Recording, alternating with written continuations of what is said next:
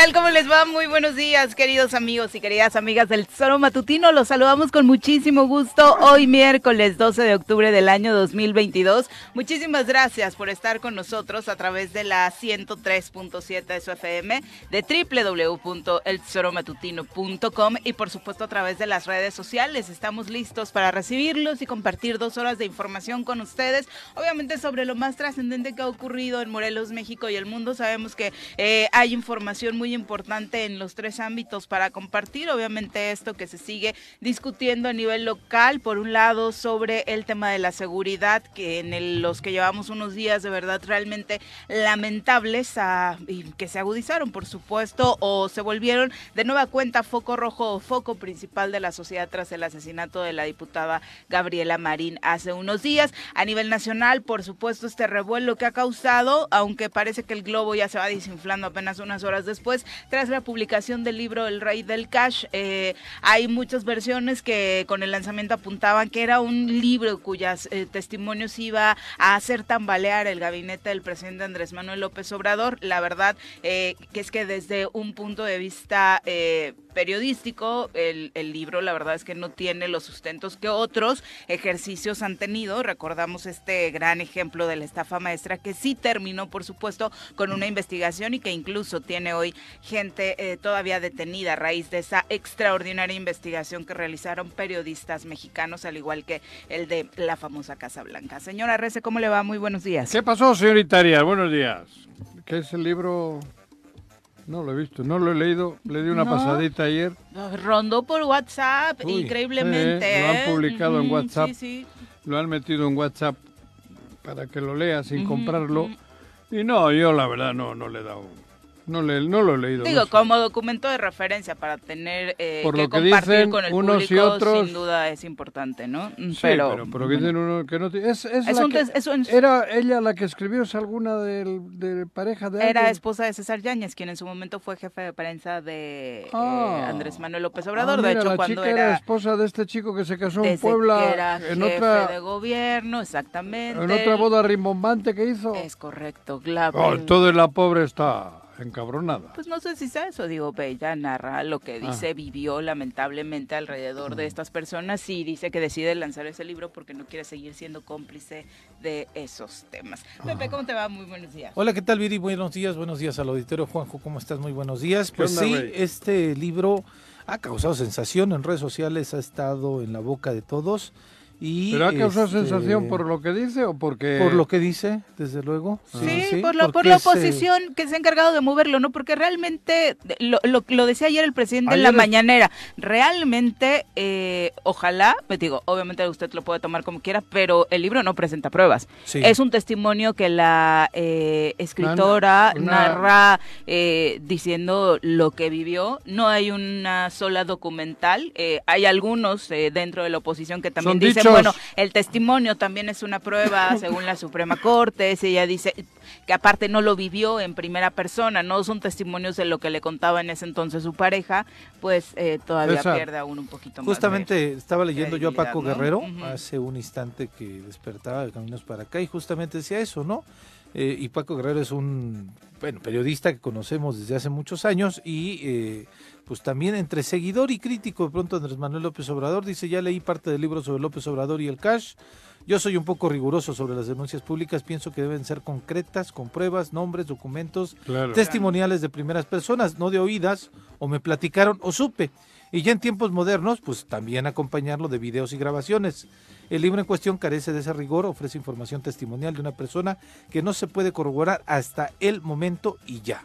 Entonces es parte de la, de la situación, pero sí lo están circulando, hicieron ha sido lista la chica por lo que entiendo. Sí. En el momento ideal, aparte, ¿no? En el momento previo a elecciones. La verdad es que con un movimiento muy fuerte por parte de eh, la oposición que no encuentra dentro de lo que cabe argumentos más que este o el de Lili Telles diciéndole a la eh, a, Citlali Hernández que está leyendo el libro porque se le antojó igual que se le podría antojar un taco de chicharrón, haciendo por supuesto alusión de su gordofobia eh, y por supuesto haciendo una crítica que no tiene nada que ver con el trabajo de Citlali, cosa que nos encantaría que obviamente el debate se elevara eso tanto de un lado como del otro, ¿no? ¿Lili ha puesto taquería o qué? No, pero obviamente hace mofa del sobrepeso de Citlali Hernández, ¿no? Pero bueno. En ese nivel terrible que hemos estado Las 7, con 7 vamos a saludar a quien nos acompaña hoy en comentarios. Directamente desde la Suiza morelense, llega cargado de pulque, barbacoa y quesadillas, el polémico diputado local de la 54 legislatura, Pepe Casas. Bienvenido. Pepe, ¿cómo te va? Muy buenos días.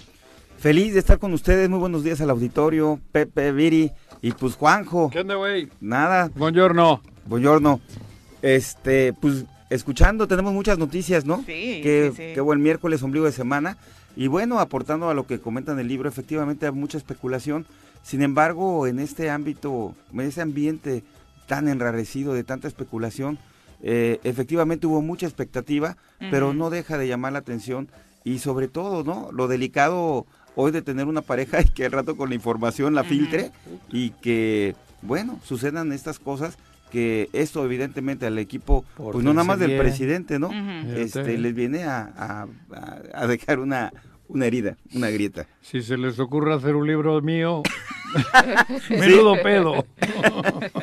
menudo pedo. Pórtense bien. Por Joder. cierto, saludos, te manda saludos eh, el Capi Ezequiel, que estaba... Ah, eh, sí, eh, eh, dice, oye, esa es la pero, memoria de. Cuernavaca. ¿eh? ¿Dónde Estamos, hablando, estamos Estaba- hablando de parejas en y el- exparejas y tú dices, por Ah, cierto, te manda mira. saludos. En el- estaba en el italiano. Ajá, en el Provenza, pero... No, no, ahora estaba, no lo vi en el. ¿El italiano? Pavarotti. Marcus, ¿Cómo es? No, ¿Cuál?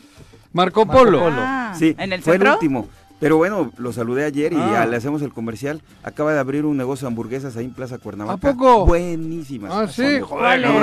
Se llaman este Chon. Ah, Esta las no- famosas de Chon, es una sucursal de las de, de la de Flores Magón. sí, pero sí. no, hombre, qué Ah, está- las estaba esperando con ansiedad porque vi que pusieron el logotipo desde hace varios Sí, meses para ya, ya no tener que ir hasta Flores. Ahí. Y ahí te mandó muchos, comedor. Mejor que nos mande unas, Hamburguesas. unas hamburguesas, que saludos ni una madre, delicia, eh, Le estáis haciendo una mención a toda madre que, joder, cabrón. Que Eh, mande. cero, buenísimas, ¿eh? Capi. Chon, Chon es parte de la cultura popular. Te mandó muchos saludos. Qué bueno. te Que mande unas hamburguesas, ¿qué? Saludos ni qué madre. Un abrazo ¿Ya para viste, él, por supuesto. ¿Qué y más? bueno, nada más para redundar, ayer desafortunadamente, ahorita que andamos con dos vecinos de la zona norte, que son Pepe y Juanjo, un terrible accidente de Sí, nueva gacho. cuenta, cuatro víctimas mortales, eh, deja como saldo este accidente de un autobús que transportaba a una banda originaria de, de Oaxaca, ¿no? Es eh, una nueva tragedia en esta zona en la que, por supuesto, desafortunadamente no es extraño que se den este tipo de accidentes por las condiciones en las que se encuentran. La- pero, pero ahí, En ese- tiro por viaje. sí. Y está igual que el crucero de Tetelcingo, muertes, muertes, muertes. Y hasta la fecha Está ni rampas de complicado. emergencia, Ese todo el tramo de Huitzilac Toluca. Lo que pasa es que el- el- los choferes muchas veces desconocen, les falta pericia, o independientemente de las condiciones mecánicas, Las curvas. pero ya vienen sin- eh, muy calientes, muy desgastados de la Las bajada de balatas. Zempoala. sí. Pues llegan ahí y, y es el lugar este, de la muerte. Exactamente, pero bueno, hoy... Y a eh, las 3 de la mañana es impresionante, Pepe. Me sonaban las motosierras, te lo juro. Puta madre, yo no entiendo, güey. Tres de la madrugada de hoy. Cortando, talando. Pero ya diario, ¿no? Porque es un asunto que casi todas las mañanas Sí, compartes, en los que Tres de la madrugada mañana. se ponen a trabajar. Estaba escuchando las motosierras, güey. Muy delicado. Inclusive Ya no quedan árboles. eh, eh, se vuelve hasta un riesgo, Juanjo. Sí, no, Porque- eh, por eso. Porque se genera ya un operativo en torno a- al traslado de la madera, Sí, que prefieres no estar cruzando en su camino, claro. porque los camiones te los avientan a los que estén, ¿no? Pues obviamente Ajá. es un tráfico. Y hay gente armada, hay que se sabe Sí. del asunto. Entonces, eh, Está- no está estar en el momento que hacen los traslados porque llevan mucho nervio, ¿no? Entonces es complicado. Pero lo frondoso y bonito que era hace poco, hoy está pelón, pelón, pelón. El corredor Chichinauchi. Exactamente, pero bueno, Pues ya eh, es decía un el alcalde asunto que- que... ¿Eh? Ya decía el alcalde que se va a instalar ahí un cuartel de la Guardia Nacional. ¿Para qué? Pues para tratar de evitar todas esas cosas. Hay presencia de la Guardia Para Nacional. eso no hace falta instalar un cuartel, cabrón. Por eso te digo. Es Es un tema complicado porque pues es, es complicado hablar de, de todo eso, ¿no? Sí, sí, sí. Hay Pero- una- hay Complicado, una- peligroso. Eso, complicado por Porque decepcionante. no, no debemos de ser nosotros. Tendrá que Lo ser ve actuando todo el mundo. Claro.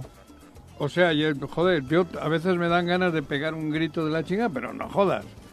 No, o sea, no, no, no, no ven las autoridades lo que está ocurriendo. claro. Y ya no quedan pinos. Es increíble. y de las autoridades no puedes decir que les gana el miedo. Ahí ganan otros intereses, ¿no? Para no actuar. las autoridades tienen con qué. Está el ejército, está la Guardia Nacional, está la, la, guardia, la, Policía Estatal. Sí, sí, sí. En fin. Digo, y además es antes de... Hay que prevenir, hay que hacer cosas para que no, no, no, sean, no, no se vea eso. Hay que evitarlo, no atacarlo, evitarlo. Y quiero Atacarlo también ahora, ¿no? Pero quiero compartirles una anécdota precisamente de Rafael Reyes, papá del actual alcalde. Ah, Tuvimos la oportunidad de conocerlo. Sí, yo también. Eh, en un, llegó un día a una mesa de seguridad y siempre se ha satanizado el tema que las autoridades este, municipales siempre han dado cobija, han sido complacientes con todo este tema. Y llegó a la mesa de seguridad aquí en el gobierno del estado y se le fueron encima a todos al alcalde por el tema de la tala. Entonces, muy tranquilo, dijo, señores, nada más les digo una cosa, los camiones no tienen alas, ¿eh? Y si yo fuera cómplice de, este tema, pues transitar por sus carreteras y cuando salen de Huitzilac, ¿por qué no los agarran todos los que están ustedes aquí en la mesa? ¿No? Entonces, hoy esa complicidad se va a lo estatal y a lo federal. No, pero si se ven los camiones con los troncos circulando por la federal y por la autopista, cabrón. Sí. No hay, no hay duda. Bueno, pero en fin. No, no, no lo quieren tocar. Supongo que dicen esto es un mal menor, vamos a dejarlo. Vaya, mal menor. Sí, supongo que así lo, lo están cuantificando las autoridades. Eso es Morelos. Digo, van a decir que otra vez me meto con cuatro. ¿Quién es el gobernador de aquí? Se llama Gautemoc Blanco pues, Bramo y la verdad es que ha sido miso en este como en otros temas. No he escuchado un solo posicionamiento del eh, gobernador del estado real y contundente acerca de cómo prevenir y combatir la tala en esta zona que por supuesto es importantísima para nuestra Lo que has dicho tú ya hace años. Mm, híjole, más de Pues una y anécdota. se veía de vez en cuando que bajaban algunos. Sí. Hoy, ahorita es... hoy es y, parece parece autopista. Digo, parece eso, sí, que entran y salen camiones de troncos a lo cabrón. Ya no quedan. Pero bueno, bueno, vamos a otra cosa porque no, no tiene sentido hablar, nadie nos va a oír, nadie va a hacer nada. Y nada más arriesga uno el pellejo. No, yo no, ya, te digo, ya me arrulla la... La motosierra. La motosierra. Dentro de los temas relacionados con Morelos que están haciendo ruido a nivel nacional, por supuesto llama la atención esto que está enumerando la periodista Joali Recendis a través de un trabajo que hace para su casa, MBS Noticias. Eh, ayer eh, empezó a circular de una forma más fuerte esta investigación en la que se presenta un trabajo eh, sobre las licencias de conducir en Morelos que hicieron millonario al actual secretario de Movilidad y Transporte y aspirante a gobernador, Víctor Mercado. La periodista alertó lo peligroso que este fraude, que solo afecta a los morelenses eh, eh, a través de documentación falsa, de fechas de operaciones mercantiles disfrazadas de servicios a los morelenses. A ver, esto no es como el libro que hemos hablado. Está dando datos. y lo vamos a escuchar ah, ahora, sí, sí. Eh, que solo han servido, dice la periodista, para que el gobernador, Cuauhtémoc Blanco, y el secretario de Movilidad se hinchen los bolsillos de dinero. Da una fecha importante, el 27 de noviembre de 2018, fecha en que Víctor Mercado se estrenó como secretario de Movilidad y que ya siendo secretario se inventó que Morelos requería nuevas licencias y para ello había que hacer muchos trámites y eso significaba mucho tiempo. Pero como era un negocio redondo, un negocio jugoso, hubo, hubo quienes aceptaron de manera sorprendente y en eh, unos cuantos días el Comité de Adquisiciones aprobó, aprobó licitaciones en torno a este tema. La máscara propuesta era de 202 millones de pesos y esa, curiosamente, la máscara presentada sobre la mesa fue la aceptada. Una empresa que no tenía ningún antecedente sobre que realizara este tipo de de, trabajos. De, trámites, de trabajos, ¿no? Las licencias. Va, yo, a mí no... No sorprende. He, escuchado... A quienes vivimos acá, la verdad es que creo que no... He escuchado, la, la es muy buena. la, la, narrativa, es muy bueno todos los datos, porque son todos son reales, por lo que tengo entendido. Pero a mí no me ha sorprendido. Lo que pasa es que, bueno, aquí parece que nos tienen que decir en la Ciudad de México para enterarnos. ¿Qué es lo que está pasando aquí en Morelos? Joder, cabrón, a Víctor Mercado lo conocemos todos. Sí, claro. Vamos a escuchar. Yo me extraña que se haya metido en política. Yo, Ali Creo que ahí es donde la está cagando. Hace ¿Qué le, ¿Qué le pasó al capo de Colombia? Lo mismo. ¿cómo se llamaba aquel? Pablo Escobar. Pablo Escobar. Le agarraron porque se metió en política. Claro. Bueno, pero aquel era un hombre que se dedicaba a la delincuencia organizada previamente. No eran otros temas los que... Ah, ¿esto no? Yo sé que no. O sea, yo no me atrevería a decir al aire. yo no me atrevería a decir al aire. no, no, es el mismo ejemplo, ¿no? No, no, el mismo ejemplo no, pero el enriquecimiento de ser no sé qué dice que era. pues joder, cabrón. Digo, no sé, yo tampoco sé, no. Yo escucho el, el, programa este de radio de ayer de, la MBS, además, ¿no? No es una patito. No, no, no, para nada. Es MBS la que dio la... Escuchemos el trabajo de Joali Reséndiz, a quien agradecemos, por supuesto, compartirnos este, este tema y a MBS, por supuesto. Se llama Víctor Mercado Salgado y hasta hace unos años era un policía más en Morelos. Sin embargo, tiempo después, pasó a ser el actual secretario de Movilidad y Transporte en ese estado. Hoy, este hombre se perfila como candidato a gobernador en Morelos y digamos que se ha convertido en un hombre poderoso. Afirmamos que millonario y súper reconfirmamos que ha sido bajo el manto de la corrupción, la impunidad y la sospecha.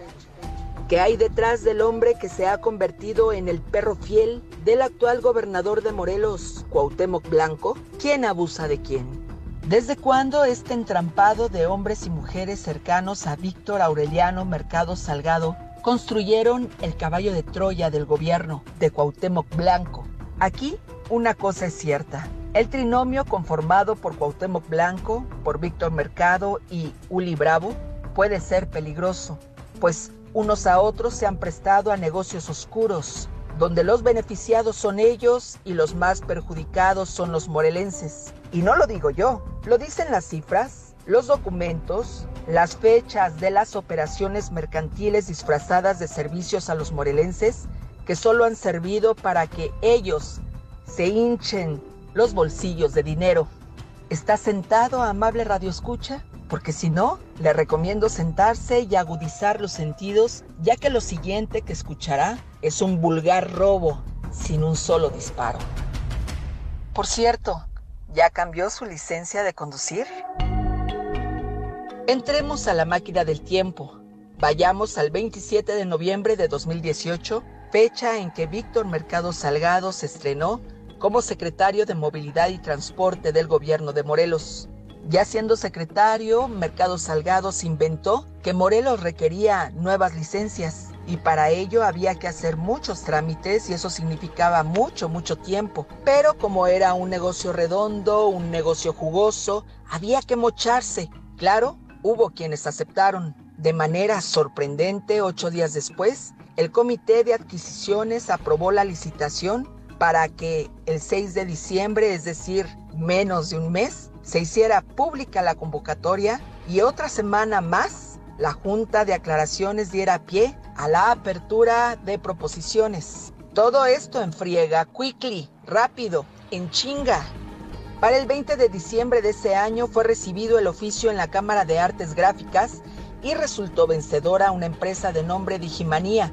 El 11 de enero de 2019 todo estaba planchado. El 13 de mayo se emitió una factura y un día después Hacienda recibió la solicitud de liberación de recursos y ¿qué creen? Ajá, fue en unas horas.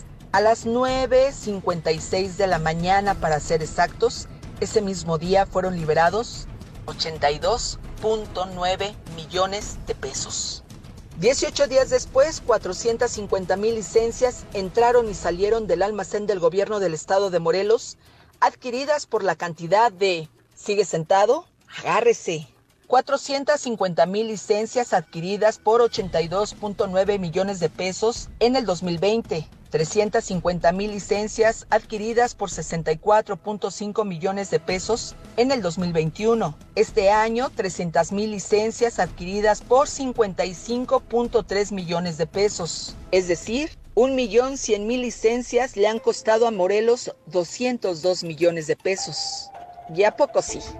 Pues sí, porque este negocio es jugoso, pactado, planeado, con una empresa que se prestó llamada Digimanía, una de las cinco empresas licitantes y que por cierto propuso el más alto costo. ¿No me cree? Vamos a revisar números. El licitante número uno, Lazos Internacionales, propuso que por esas cantidades de licencias él cobraría 82 millones de pesos, pero la revisión, sin embargo, de la Cámara Nacional de Artes Gráficas determinó que no cumplía con lo solicitado. La segunda empresa, de nombre Formas Inteligentes, propuso que por esa cantidad de licencias ellos cobrarían 114 millones de pesos, pero la revisión realizada por la Cámara Nacional de Artes Gráficas en Morelos determinó que tampoco cumplía con lo solicitado. La empresa Cosmocolor propuso que por esas mismas licencias ellos cobrarían 121 millones de pesos, pero la revisión realizada por la Cámara Nacional de Artes Gráficas en Morelos determinó que no cumplía con lo solicitado. La empresa Funciones Ocupacionales propuso un costo de 126 millones de pesos, pero también la Cámara Nacional de Artes Gráficas determinó que no cumplía con lo solicitado. And the winner is Digimanía, señoras y señores, con su propuesta altísima de 202 millones de pesos y donde la revisión realizada por la Cámara Nacional de Artes Gráficas, aplausos, aplausos, aplausos, determinó que sí cumplía Digimanía con lo solicitado. ¡Bravo! Sin olvidar mencionar que todo fue en base a la decisión de una sola persona de nombre, Carlos Alvarado Aceves, que trabajó, hay que reconocerlo, muchísimo pues este trabajo importante lo realizó en tan solo dos días. ¡Wow! Pero ahora, amable Radio Escucha, si me permite la sugerencia, váyase por una botana y un chesco porque aquí la cosa se pone muy interesante, pues en uno de los puntos de la licitación se lee que la convocante, es decir, la unidad de procesos para la adjudicación de contratos, podrá realizar acciones que considere apropiadas para verificar el cumplimiento de las especificaciones técnicas y se encontró con que cree que esa petición del análisis no fue del convocante, sino del solicitante, es decir, la Secretaría de Movilidad y Transporte, a cargo, sí, efectivamente, de su director, Víctor Mercado Salgado, a pesar de que Digimanía no llevó una impresora siendo que era un requisito indispensable. Así la empresa ganadora Digimanía con la dirección Cofre de Perote 230 en la colonia Lomas de Chapultepec, sección 5, en la alcaldía Miguel Hidalgo, resulta que efectivamente sí existe el lugar. Su página digital es www.matsmexico.com, pero lo raro es que no cuenta con registro público del comercio y su factura no tiene registro ante el SAT. Como ven, es decir, Digimanía es una empresa que no fabrica licencias ni credenciales de ningún tipo en esa dirección, sino puro folletito, agendas, tarjetas, no sé, cosas sencillas. El pago a esta empresa que se prestó a una canallada se realizó el mismo día del trámite a través de una cuenta en Banamex con transferencia a Bancomer. Todo esto a pesar de que los pagos son 15 días posteriores de la última entrega, es decir, de las licencias. Usted dirá, el gobierno de Morelos es bien cumplidor con los proveedores. ¡Ay, ajá! Pero no, no es así. Y como aquí se trataba de una tranza redondita, se le pagó a esta empresa 17 días antes de la entrega del material al almacén, es decir, el 17 de mayo de 2019. Nadie hasta hoy había denunciado que Víctor Mercado Salgado el actual secretario de Movilidad y Transporte de Morelos aceptó y solapó una compra con un sobrecosto del 100%. Y hay que subrayar que Morelos Rinde Cuentas ha sido la única asociación que ha dado seguimiento puntual y firme a los gastos del gobierno en Morelos con todas las trabas que esto implique.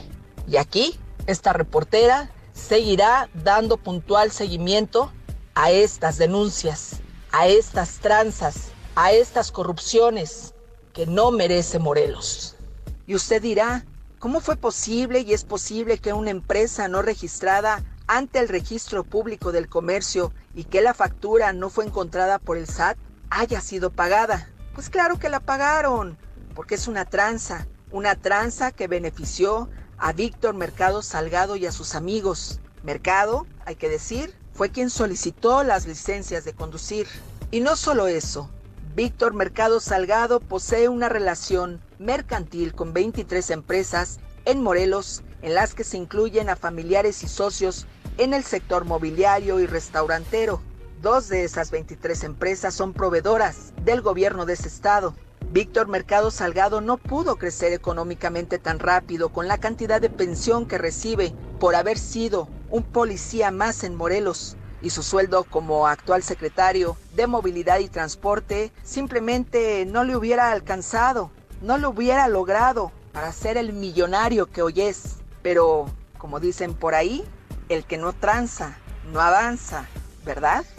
Claramente, Víctor Mercado Salgado eligió a la empresa que hace tarjetitas e impresiones con el costo más alto. Eligió a un licitante que dobló sus precios y voilà. Fue a partir de ese suceso en que Víctor Mercado Salgado, actual secretario de Movilidad y Transportes, pudo decir que contaba con un patrimonio, un capital que le ha permitido invertir en más de 23 empresas en Morelos y lograr hasta formar un partido político. Ahora contestémonos, ¿realmente esos son los candidatos a gobernadores que merecen los estados en este país? Contéstese, si es usted de Morelos, ¿qué hay detrás del hombre que se perfila como uno de los candidatos a gobernador? Que hoy es sombra, mas no luz del Estado. Es sombra de Cuauhtémoc Blanco, por cierto, alguien que no ha sido gobernador, sino un futbolista que nunca ha querido ser gobernador. Soy Joali Resendiz y si tienes una denuncia escríbeme a periodismo a toda prueba o sígueme en mis redes sociales en Twitter o en Facebook como arroba Joali Resendiz. Vaya, vaya, vaya. Usted sacará sus conclusiones. Obviamente lo que se espera Esto es, MBS. Que la investigación continúe y lo que bien señalas, ¿no? Contrario al primer ejemplo que poníamos arrancando. A mí me gustan berracos así. ¿O cómo es eso? Ay, cabrón. Bueno, perdón. Aquí hay, aquí hay datos contundentes respecto a la investigación que yo Ali Eso digo. Son datos públicos. Contrasta, contrasta con las otras empresas que presentaron solicitación a un costo más barato empresas que seguramente también tenían mayor eh, experiencia en este tipo de, expedientes. Eh, eh, no eran refactureras. Empresa a la que dicen se le pagó casi el mismo día que se firmó el contrato. o sea, son una serie de pruebas es impactante porque lo ha sacado MBS a nivel nacional. Claro. Y pero yo lo escuché y como si es la como esas películas que las has visto 40 veces. Que ya sabes cómo va a terminar. Bueno, no sabemos cómo va a terminar. Ah, no, no. Pero Esta ya sí. sabes la trama. Puedes hacer 45 capítulos más, seguramente. Pero bueno, lo impactante es eso. Que eh, otra vez en la Ciudad de México sueltan la cosa. Aquí nadie sabe. Aquí no, no, no vamos, no, nadie se sí, no estábamos enterados. Es gracias al trabajo. Enterados, sí. Subterráneamente, sí. Por eso yo he dicho al comienzo, a mí me parece extraño que Víctor Mercado se haya metido en la política. Bueno, había estado en la Que se haya metido en la política. bueno, no, pero. A ese nivel de tomar decisiones. Era empleado, diríamos, era funcionario, ¿no? A estar en el círculo inmediato, este, a dictar parte de la política en el Estado. Y tan es así que ya están preparando el reemplacamiento, ¿eh? Yo creo que eso es lo más importante, ¿eh? que ahorita sale en la antesala el reemplacamiento y evidentemente esto tiene que eh, generar un... Esto solo es un capítulo. Sí, sí De hace cuatro años o cinco, cuatro años. O, sea, 2018, exactamente el día que toma protesta, cuando inicia todo. Y la primera propuesta que pone en la mesa es el reemplacamiento. o sea, iba directo al grano, al meollo del presupuesto, ¿no? Y toca medicinas. Sí. Meta, yo no soy reportero mm. ni tengo esa capacidad. Métanse en medicinas a ver quién es el proveedor y cómo hospital inflable aquel. Joder, ahí va a salir chispas. Ahora le vas a echar la culpa de todo. No, ¿a quién? Al señor Mercado. No, a Mercado no, ah. ahora son otros. No, no, no, no, no. Mercado tiene lo suyo, yo estoy hablando de otros. En, las medicinas alrededor de Uli. Es que no te Pero todos No, sí, me explico bien. Uli, Uli, Uli, Uli. Ese güey, digo, ese señor es el eje. Tiene tentáculos. Este es uno, por lo que se ve. Que se metan, o que se metan en temas de aquello de las escuelas. La reconstrucción. La reconstrucción y todo eso. ¿no? Hablas. Ah, sí, que se metan. Ahí hay otro. Para ver cuáles fueron las empresas favorecidas. claro, joder, cabrón. sí. Si realmente se hizo. Y que se metan en, en, otros, ¿no? Yo te estoy dando cuatro o cinco líneas. La medicina se Porque no hay muchas más. Sabido, ¿no? porque no se ha hecho nada en el Estado. Por eso porque no, se ha hecho nada. ¿no? no se ha hecho nada. Eh, donde han podido meterle dinero, lo han sacado a toneladas. Y, yo veo una diferencia con el libro de, del Cash, con esto. El libro narra experiencias. ¿No? Vivencias. Aquí hay una investigación. Supuestas vivencias. Supuestas vivencias. Aquí hay una investigación. Nombres, este, empresas, montos. Datos públicos. porque el tema de la licitación, por supuesto, es Pero esto Y si no, pues ahí tienes una empresa MBS, tienes una reportera. Ah, para aclarar el asunto. Pero además estás hablando, ya ahorita en los datos de ahí, está desenmascarando el tema de las licitaciones. ¿no? Entonces, eh, esto en la antesala de que la gente viene lastimada con la economía, con el tema del COVID, si viene un reemplacamiento y otra vez, el día de hoy cobra un peso muy específico el Congreso del Estado, porque serán ellos quienes autoricen o no autoricen ese reemplacamiento. Pero lo triste es que aquí, como si no hubiese pasado nada. Pues como dices tú, todo viene de México. Si, si algo te... Joder, la foto de Cuauhtémoc con tres supuestos eh, líderes de cárteles, ¿de dónde salió? De la Ciudad de México. De la Ciudad de México. Esto de la Ciudad de México. Bueno, aquí parece que vivimos en una burbuja, que no hay medios de comunicación, que no hay quien informe. Pues el lunes que, nadie, que solo se dio cuenta de eso. que nadie sabe nada, que todos se callan. ¡Ah, qué guapo eres, gobernador! Sí, yo soy muy guapo. Vengo de abajo. No, a él mismo. El alcalde José Luis Uriostegui y el ayuntamiento de Cuernavaca dijeron vamos a cerrar todas las este lugares donde hay los trámites estos para los permisos chuecos de Guerrero porque no es una autoridad ah, que nos estés pidiendo. Entonces vamos a hacer eso como una medida de seguridad, entiendo yo. Y pues dijo el güero mercado, ah, yo también les ayudo, denme una reunión para ayudarles. O sea, el ayuntamiento de Cuernavaca va a realizar una chamba que podrían realizar ellos y que no realizaron, no se les ocurrió. Porque obvio, en cuatro años. Cierra las licencias de Guerrero y las placas y tienes que acudir a las de Morelos. Ajá, pues claro, sí me pues, conviene. Eh, claro. Todos los que van a esos lugares donde expenden estas este, permisos, pues no sé si son chuecos, Pepe, porque no los pide una autoridad, o sea, los pide un particular pero luego volvemos al tema de la reunión de las cámaras de ayer. De lunes. Eh, bueno, de antier. Ustedes lo, comentaron aquí, ¿no? Cuando estábamos Vir y yo en la mañanera y tal. Estas son las cosas que, vamos, las cámaras... Que vamos tolerando, Juan. Claro, que van sabiendo, se van sabiendo y, y nos vamos tragando y no nadie... Por eso te digo, las cámaras se reúnen y... No pasa nada. ¿Qué pasó? Y se van a sentar con la autoridad y van a poner... Vamos a ver. Mensaje de unidad. De unidad otra vez, vamos. Y toma, y puro chile. Y en la reunión van a poner... Cuarto año. Al gobernador, al secretario Y todos a comerle los mocos. De, claro. movilidad. Y no pasa nada. Absolutamente. Claro. Por eso digo, ¿qué buscan? ¿Es beneficio personal o vamos todos en favor de Morelos? Pues desafortunadamente. ¿Qué se está buscando en todo esto? ¿Para qué sirve todo este show de ayer? de antier. Cabrón, en serio, digo, me parece bien, pero tiene que ser ya algo distinto. O sea, no puedes ir detrás de que te vuelvan a llamar, te vuelvas a sentar en una mesa, te chingues unos cafecitos, unos croissants y tal, y no pase nada. Absolutamente. Detrás de eso van. Y la foto. Y a ver si les cae algo. Como han pataleado, como el niño cuando patalea, ¿no? Sí. Pues ponle la teta o ponle la mamila, güey. Sobre todo porque Pero es para el niño solo. No han terminado de no es para todos los niños de la, de la su colonia. Voz, su voz trasciende más allá, ¿no? Cualquier ciudadano, por supuesto, que esté preocupado por su patrimonio, pues desafortunadamente le queda eso, cuidar su patrimonio. Pero acá es generación de empleos. Acá, acá por, supuesto, es, el porvenir, por supuesto, de más allá de su familia, de su empresa y demás. Es el porvenir de Morelos y, por supuesto, de los empresarios esperaríamos una voz si más te descuidas, Si te descuidas, interinamente, pues el gobernador. ¿Por qué quiere ser Es la meta, ¿no? Es la meta. Claro, un añito de gobernador.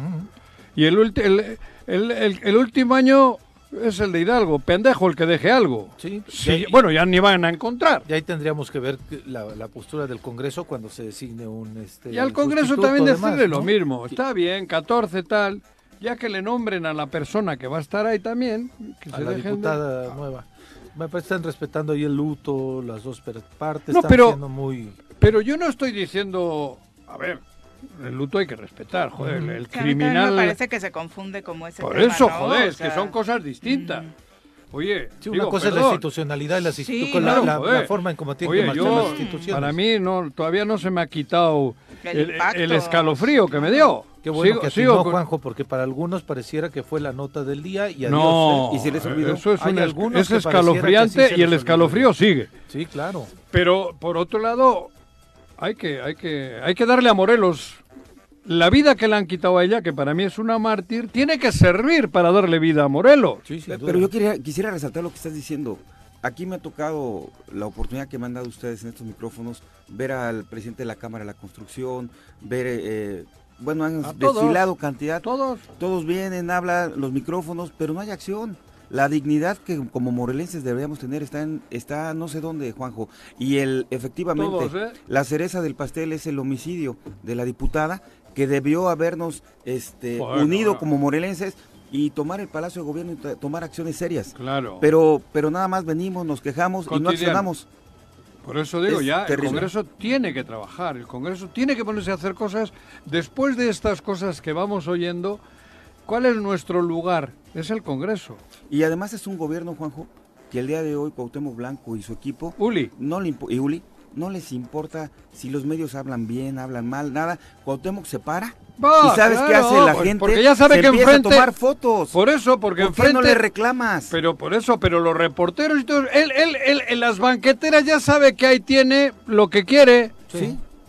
es su porra, es su porra, como en el América, Sí, él va a No su todos, porra, ¿eh? no todos, pero sí. No, no, no, la ma- no, yo no hablo de la, pero la mayoría sí. Él ya sabe que tiene su porra, hablo de los medios que tienen. Sí, que si hay una voz que se mete y demás, va a La- salir la porra a gritar Ah, cuau, por cuau, y ya no se escucha, Ah, ¿no? Claro, la porra es la que opaca los gritos Las o lo- preguntas. lo- las preguntas de otros que, que realmente quieren preguntar estas cosas. Por eso él sale en la banquetera, joder, y va muy valiente. No que me investiguen a mí, joder, cabrón. Eso también decía el que dije antes de Colombia. Que me investiguen a mí, claro, cabrón. Cuando tenía todo el entorno en su poder. Y volviendo a lo que comentaste, que de México viene todo, ¿cómo amanecimos el lunes con un nuevo, con el mapa criminal que otra vez los medios nacionales son los que ponen en la mesa, Sí. ¿no? O sea, Pero nosotros, los ciudadanos, tampoco gritamos, tampoco hablamos, tampoco salimos, tampoco... nos quedamos en el Facebook. nos- eso, aquí en el Face, que es la a- caja tonta. amigos esta- y amigas que nos están escuchando, ¿no tienen idea ustedes la gravedad de cuando Cuauhtémoc Blanco anda en tu comunidad, en tu municipio o algo, que te estés tomando una selfie con él? Es como si te tomara la selfie con un criminal, cabrón. Está... Es, sabes que te robó tu casa y todavía le, le- te Sí, tomas le una foto. Bueno, Eh, en fin, no. eso. Estamos en una situación complicada en Morelos. 7 con 40, nos vamos a pausa, regresamos con 7 con 44 de la mañana. Hoy, por supuesto, es un día que desde pequeños nos marcaron en el calendario como una fecha importante. El 12 de octubre, Día de la Conquista de América, Día de la Raza en su momento. Hoy, afortunadamente, ya con una nueva perspectiva de, este, de esta efeméride que, por supuesto, eh, se pretende sea reconocida ya como el Día de la Resistencia indígena, precisamente por pues el avasallamiento que en ese momento iniciaba tras la llegada de los conquistadores. ¿no? Totalmente de acuerdo. Mm. Totalmente de acuerdo. Creo que el- el- el- este día Mm. creo que debería de ser, es un día de lucha, un día de, de- de- de cambio, ¿no? Porque no creo que fue ni será nunca agradable que te invadan tu casa Sí. y encima te maten o te violen. Te Y eso ocurrió, cabrón. ¿para qué nos hacemos tontos? Te roben. Qué bonito, Saquen, joder, sí. no, es que son aventureros que van. Pues, joder, van aventureros, está bien. Pero si, yo, bienvenido todo el mundo. Sí, que hubieran pasado por Pero, aquí. pero que vengan, problema. conozcan, disfruten y se vayan. Eso no es ser un aventurero, eso es un criminal. Y para mí la conquista es criminal, todas. Sí, vinieron a Fue violentar un toda la dinámica. Claro, joder. Y que le quieran adornar se escandalizan Adórnale. sacrificios humanos. Que la pilarica, que la raza. Transformaron nuestra cultura, transformaron los ideales de quienes aquí vivían, por supuesto, más allá, por supuesto, de la sangre que corrió. Eh, alrededor de ese de esa conquista. por eso digo, joder, es que la gente dice, no, es que vinieron y nos trajeron y, ya estamos mezclados. No, bueno, es que hay algunos, incluso mexicanos, que hasta dicen que tenemos que estar agradecidos, ¿no? Entonces me parece que es irnos al extremo en torno a una civilización que per se se hubiera alcanzado. Con la niña la pinta la Santa María, que además metieron a todos los delincuentes. Los criminales. Oye, pero estamos siendo invadidos ahorita en Morelos y no decimos nada. Pero porque hay que, es que son cosas que hay que ir de raíz. Sí, ahí está José Manuel. A mí, a mí me parece que estar, yo, yo nací allí, yo soy del País Vasco, de nacimiento. Claro.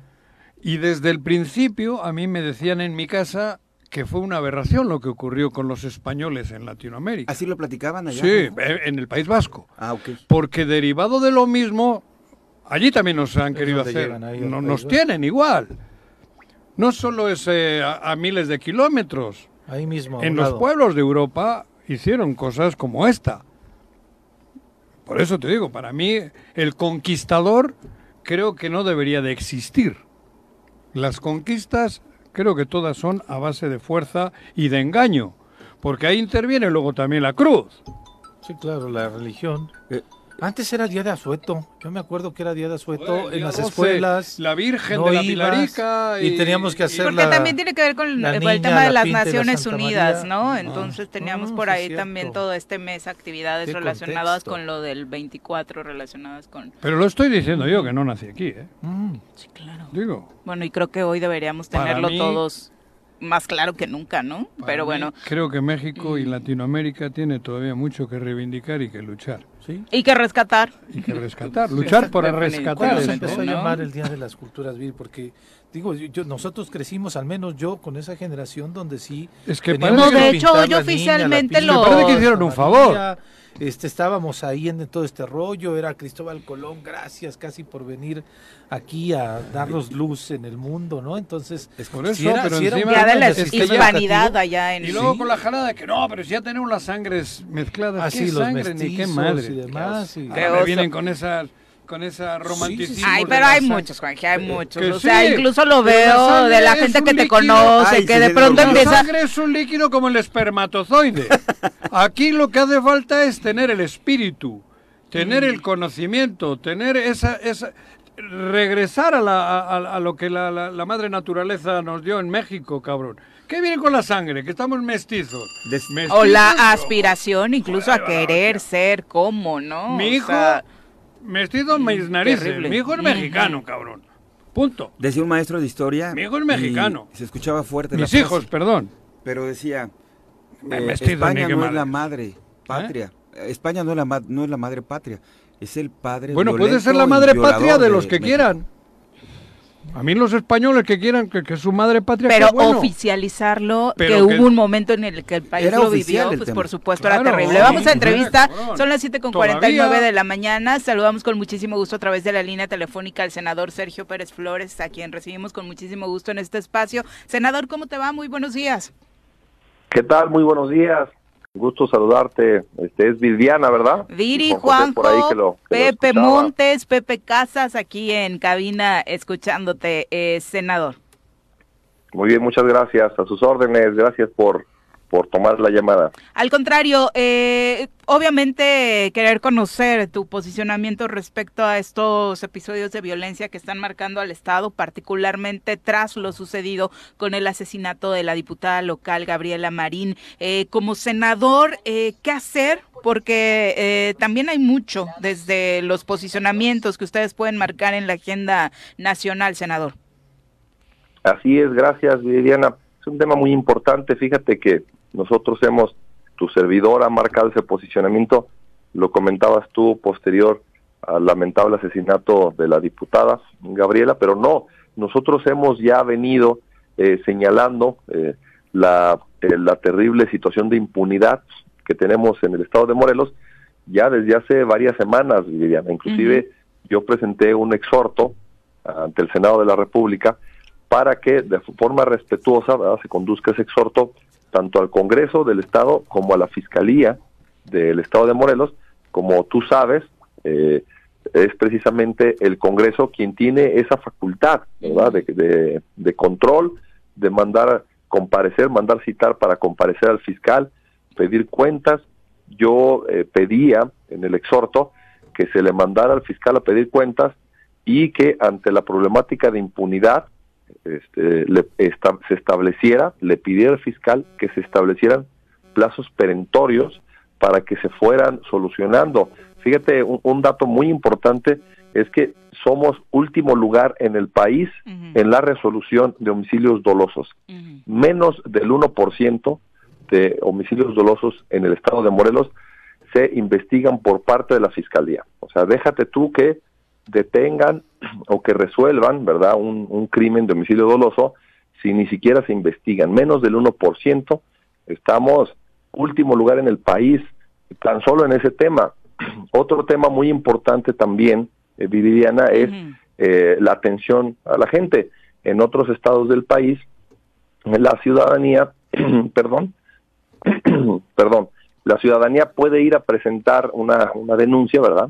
Ante la Fiscalía, el Ministerio Público, y eh, tiene tiempos promedios en algunos estados inclusive hasta de dos horas. En el estado de Morelos tenemos un tiempo promedio de atención de más de 40 horas en, para presentar una denuncia. Estos, estos datos... Estos el otro día estuve yo y en 20 minutos me atendieron. Ah, bueno, este Juanjo, pero... No, pero yo no me presenté como el choro, ¿eh? ¿Sí?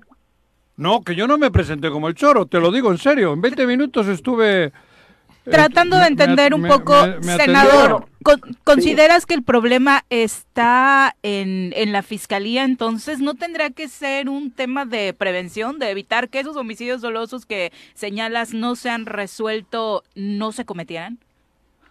Sí, claro, es, siempre es lo más eficiente. Eh, todos sabemos que la seguridad pública es un sistema que involucra a distintos actores. Abarca desde la prevención, es decir, las policías, donde también te quiero comentar que hemos presentado eh, exhortos en el estado de Morelos. Prácticamente no tenemos policías. Eh, eh, el exhorto que yo presenté también al tanto al Ejecutivo como también al Congreso fue cuando se estaba formulando el presupuesto para este año para que se mejoraran los sueldos a los policías, porque hemos también estudiado la problemática que comentas y el problema que tenemos en la prevención es que no tenemos policías porque la gente este, no aplica para ser policías y eh, los procesos ahora eh, legales de control de confianza, de capacitación, etcétera, para formar parte de una corporación policíaca demandan un perfil al cual no hay capacidad de convocatoria por parte del Ejecutivo. Aunque lo que dice Guarneros es que lo que no hay es presupuesto, aunque el Congreso les ha aumentado presupuesto para el tema de seguridad y no necesariamente se está utilizando para contratar más policías. Tiene que ser el capítulo 1, efectivamente. No es lo mismo autorizar un presupuesto para compra de, este, de patrullas o para contratación de eh, N cantidad de servicios. Tiene que ser precisamente, y en ese sentido, era el exhorto para la contratación de, eh, de personal. Para mejorar, el exhorto que presentamos era específicamente para mejorar las condiciones salariales. respecto al comentario muy importante que decías, este, Juan José, los datos que yo propongo no son datos eh, míos, de tu servidor o, datos de una agencia, son los datos publicados por el INEGI respecto a los muestreos que ellos hacen de la atención al público en cuanto a todas las fiscalías del país. Eh, qué bueno en tu caso que te atendieron de forma rápida, pero eh, son los promedios. También hay gente que se han tardado pues, más de una semana en atenderla, lamentablemente. Sergio, sin de ahí son los datos. Una semana en atenderla sin duda, el tema, sin duda el tema de la de la Procuración de Justicia es un tema pendiente no solamente en Morelos, sino en el país. Mencionas tú datos en donde la Fiscalía del Estado está mal eh, eh, o, al menos refleja una realidad eh, pues distinta y compleja. El tema es, y la pregunta que yo, te hago es, presentaste un exhorto ante el Senado para que el fiscal comparezca. El fiscal tiene que ir al Congreso de manera obligada cada seis meses. ¿De qué caso tiene este exhorto si ya el fiscal está obligado a ir al Congreso cada seis meses y lo hace? Y lo ha estado venido haciendo, estuvo recientemente ahí. ¿Qué caso tiene tu exhorto si ya eh, tiene por ley esta obligación el fiscal? Sí, gracias, es muy buena tu pregunta, fíjate que precisamente fue en el preámbulo, cuando presentamos el exhorto fue en el preámbulo de la comparecencia, porque yo lo que pedía al Congreso, insisto, de forma respetuosa, porque hay que entenderlo como un poder, ellos tienen sus atribuciones, nosotros las nuestras, era que le establecieran platos, plazos perentorios y que el fiscal explicara primero eh, cuál es la problemática ante esos ante estos eh, señalamientos que yo hago, pero que además los hago con, con base en esta información que te comento. Primero que nos dijera qué está pasando, por qué nos tardamos tanto en atender a la gente, por qué no llegamos ni al 1% de los homicidios dolosos que se investigan, ¿por etcétera. Este, primero que nos dijera cuál es la problemática y luego que nos dijera cuándo la va a resolver, porque en eso no consta una comparecencia, como bien lo comentas, pues comparece por calendario cada seis meses, pero yo, yo te invito con todo respeto a que veas cuál fue el... Eh, el desahogo de la comparecencia. ninguna comparecencia. y, lamentablemente no hubo un compromiso de una agenda de trabajo que debo comentarte también no, no es un tema del servidor. La seguridad pública, como bien lo comentaba Viri, tiene que ver con distintas instancias que, insisto, hemos señalado, hemos presentado exhortos y que vayamos cada quien asumiendo nuestra responsabilidad. Yo también me ofrecía, o sea, no solo el exhorto quedaba así, le decía, a ver, si lo que se requiere es recurso económico, vamos revisando, vamos revisando esa parte y si le tenemos que entrar a ayudar, pues también le entramos. Me parece que desde la desde el año pasado el fiscal ha estado pidiendo mayor recurso y se lo han estado negando y que gracias a este... Lo que quieren es quitarle al, fiscal. Ahora, eh, el tema es, te preguntaría yo, ¿Qué pasó con los 43? ¿Quién mató a Colosio? O sea, de pronto pedir exigencias de plazos específicos sobre investigaciones es un absurdo porque las llevar una carpeta de investigación no te exige en cinco días lo tengo, en diez días lo tengo, este Sergio. Por eso me, extrañaba muchísimo. Digo, desde luego, y aquí lo hemos estado diciendo, ¿eh? queremos que se esclarezcan todos los asuntos, que se esclarezca lo de Samir, que se esclarezca lo de los jóvenes asesinados en la Antonio Varona, que estaban solamente en un velorio, que se, que se esclarezcan los 18 homicidios que se dieron en este fin de semana nada más. Pero como dice Viri, ¿en dónde está la exigencia a los cuerpos de seguridad? Tú mencionabas algo muy claro y específico, se atienden muy poco los homicidios dolosos, pero también la operación de la Comisión Estatal de Seguridad Pública, que no tenían ningún detenido, incluso reconocido por el vicealmirante, ningún detenido en flagrancia, es completamente grave. Y lo que nos indica es que no solamente estamos en la indefensión de a ver si nos investigan el delito que desafortunadamente podamos tener, sino que estamos en la indefensión porque no sabemos si los cuerpos policíacos de nuestro estado tienen la capacidad de brindarnos seguridad y protección simplemente por salir a la calle. Y eso me parece que es más grave que es, que es de verdaderamente atendible, que los empresarios están diciendo que la mitad de los agremiados a Coparmex están pagando cobro de piso y que eso no se pueda prevenir y no se pueda atender. Es, es muy importante lo que comentas, tienes toda la razón. Este, fíjate, nada más te quiero hacer un comentario. En la en el exhorto que presentamos, precisamente no, no, no pedimos nada este que no se deba de atender. ¿En qué sentido? En que se, se esclarezca o no un, un asesinato o un, eh, un caso, una denuncia, como la que comentes, lo de los jóvenes de la varona, los 18 este, homicidios, pero si ni siquiera se llegan a investigar, si ni siquiera se abre una carpeta, que en ese sentido es el señalamiento, repito, no es para la resolución, todavía, este, qué bueno que ya estuviéramos debatiendo ese tipo de, problemáticas, e insisto, insisto, Juan José, insisto, este, Viri, eh, yo me he ofrecido para sumarme ahora a, a, conseguir los recursos. Hubo un ofrecimiento de algunos diputados de decirle, oye, órale, vamos a conseguir los recursos, a ver, tienes en promedio, en promedio en el país, estás por encima también por arriba de los promedios de, de los de los de lo que se ejercen en recursos por parte de las fiscalías. ¿En qué se está gastando? Vamos a revisarlo y vemos en qué necesitas más. Sí hubo ese eco por parte de algunos diputados que yo reconozco y yo también me ofrezco a que revisemos el tema del presupuesto como tú bien lo comentas.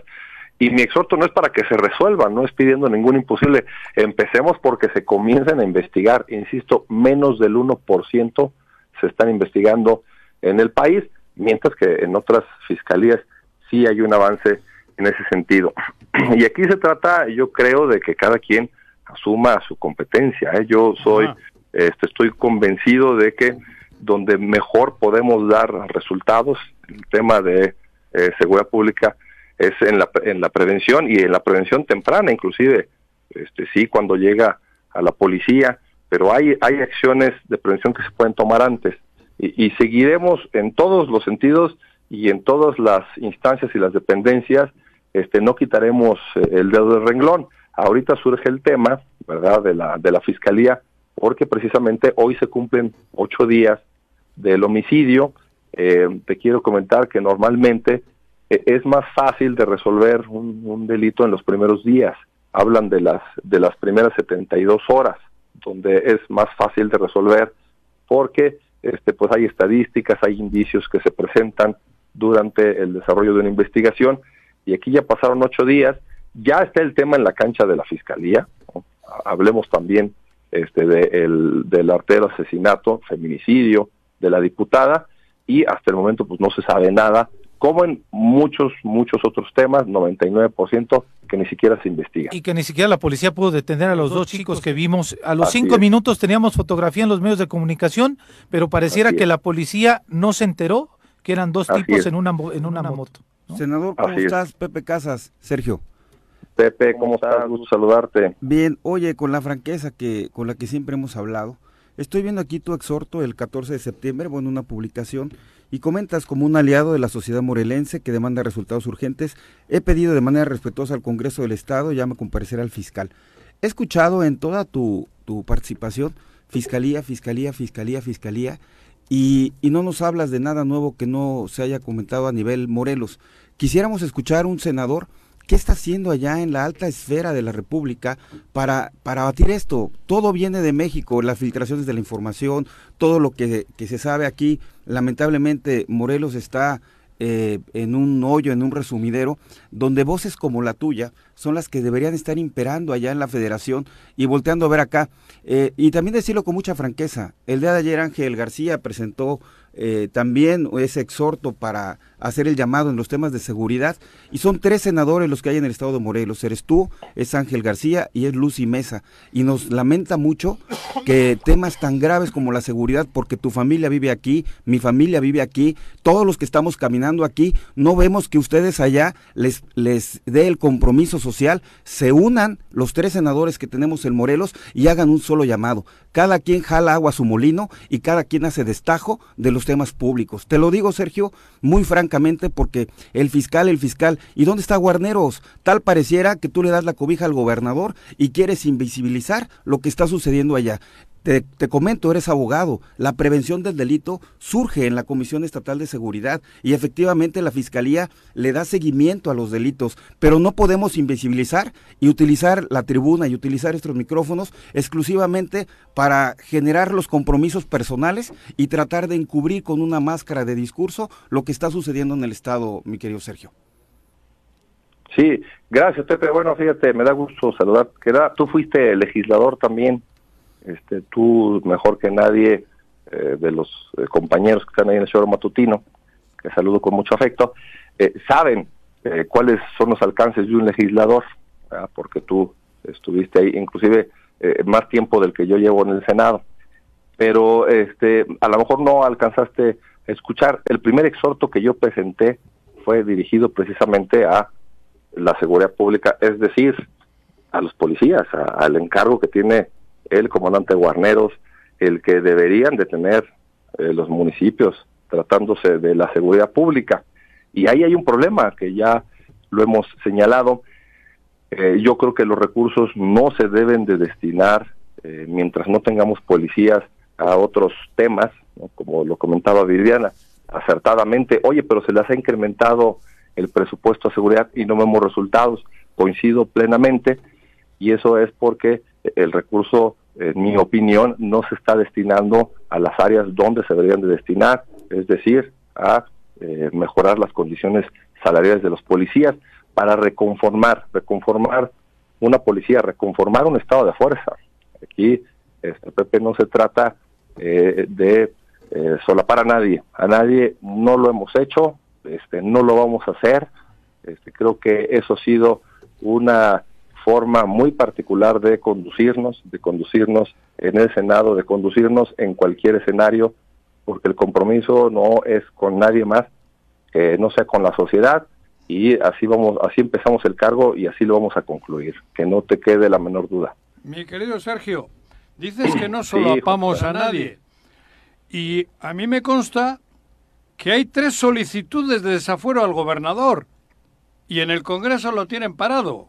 Ahí deberían de pedirle a la Comisión de Justicia y Gran Jurado que le den agilidad para ver si realmente eh, estamos en buena situación. No todo, no todo es el fiscal o no todo es, eh, en fin, así de sencillo. Hay tres solicitudes de desafuero para el gobernador. ¿Por qué no empujamos alguna? A ver si realmente hay que tiene algo que ver o no.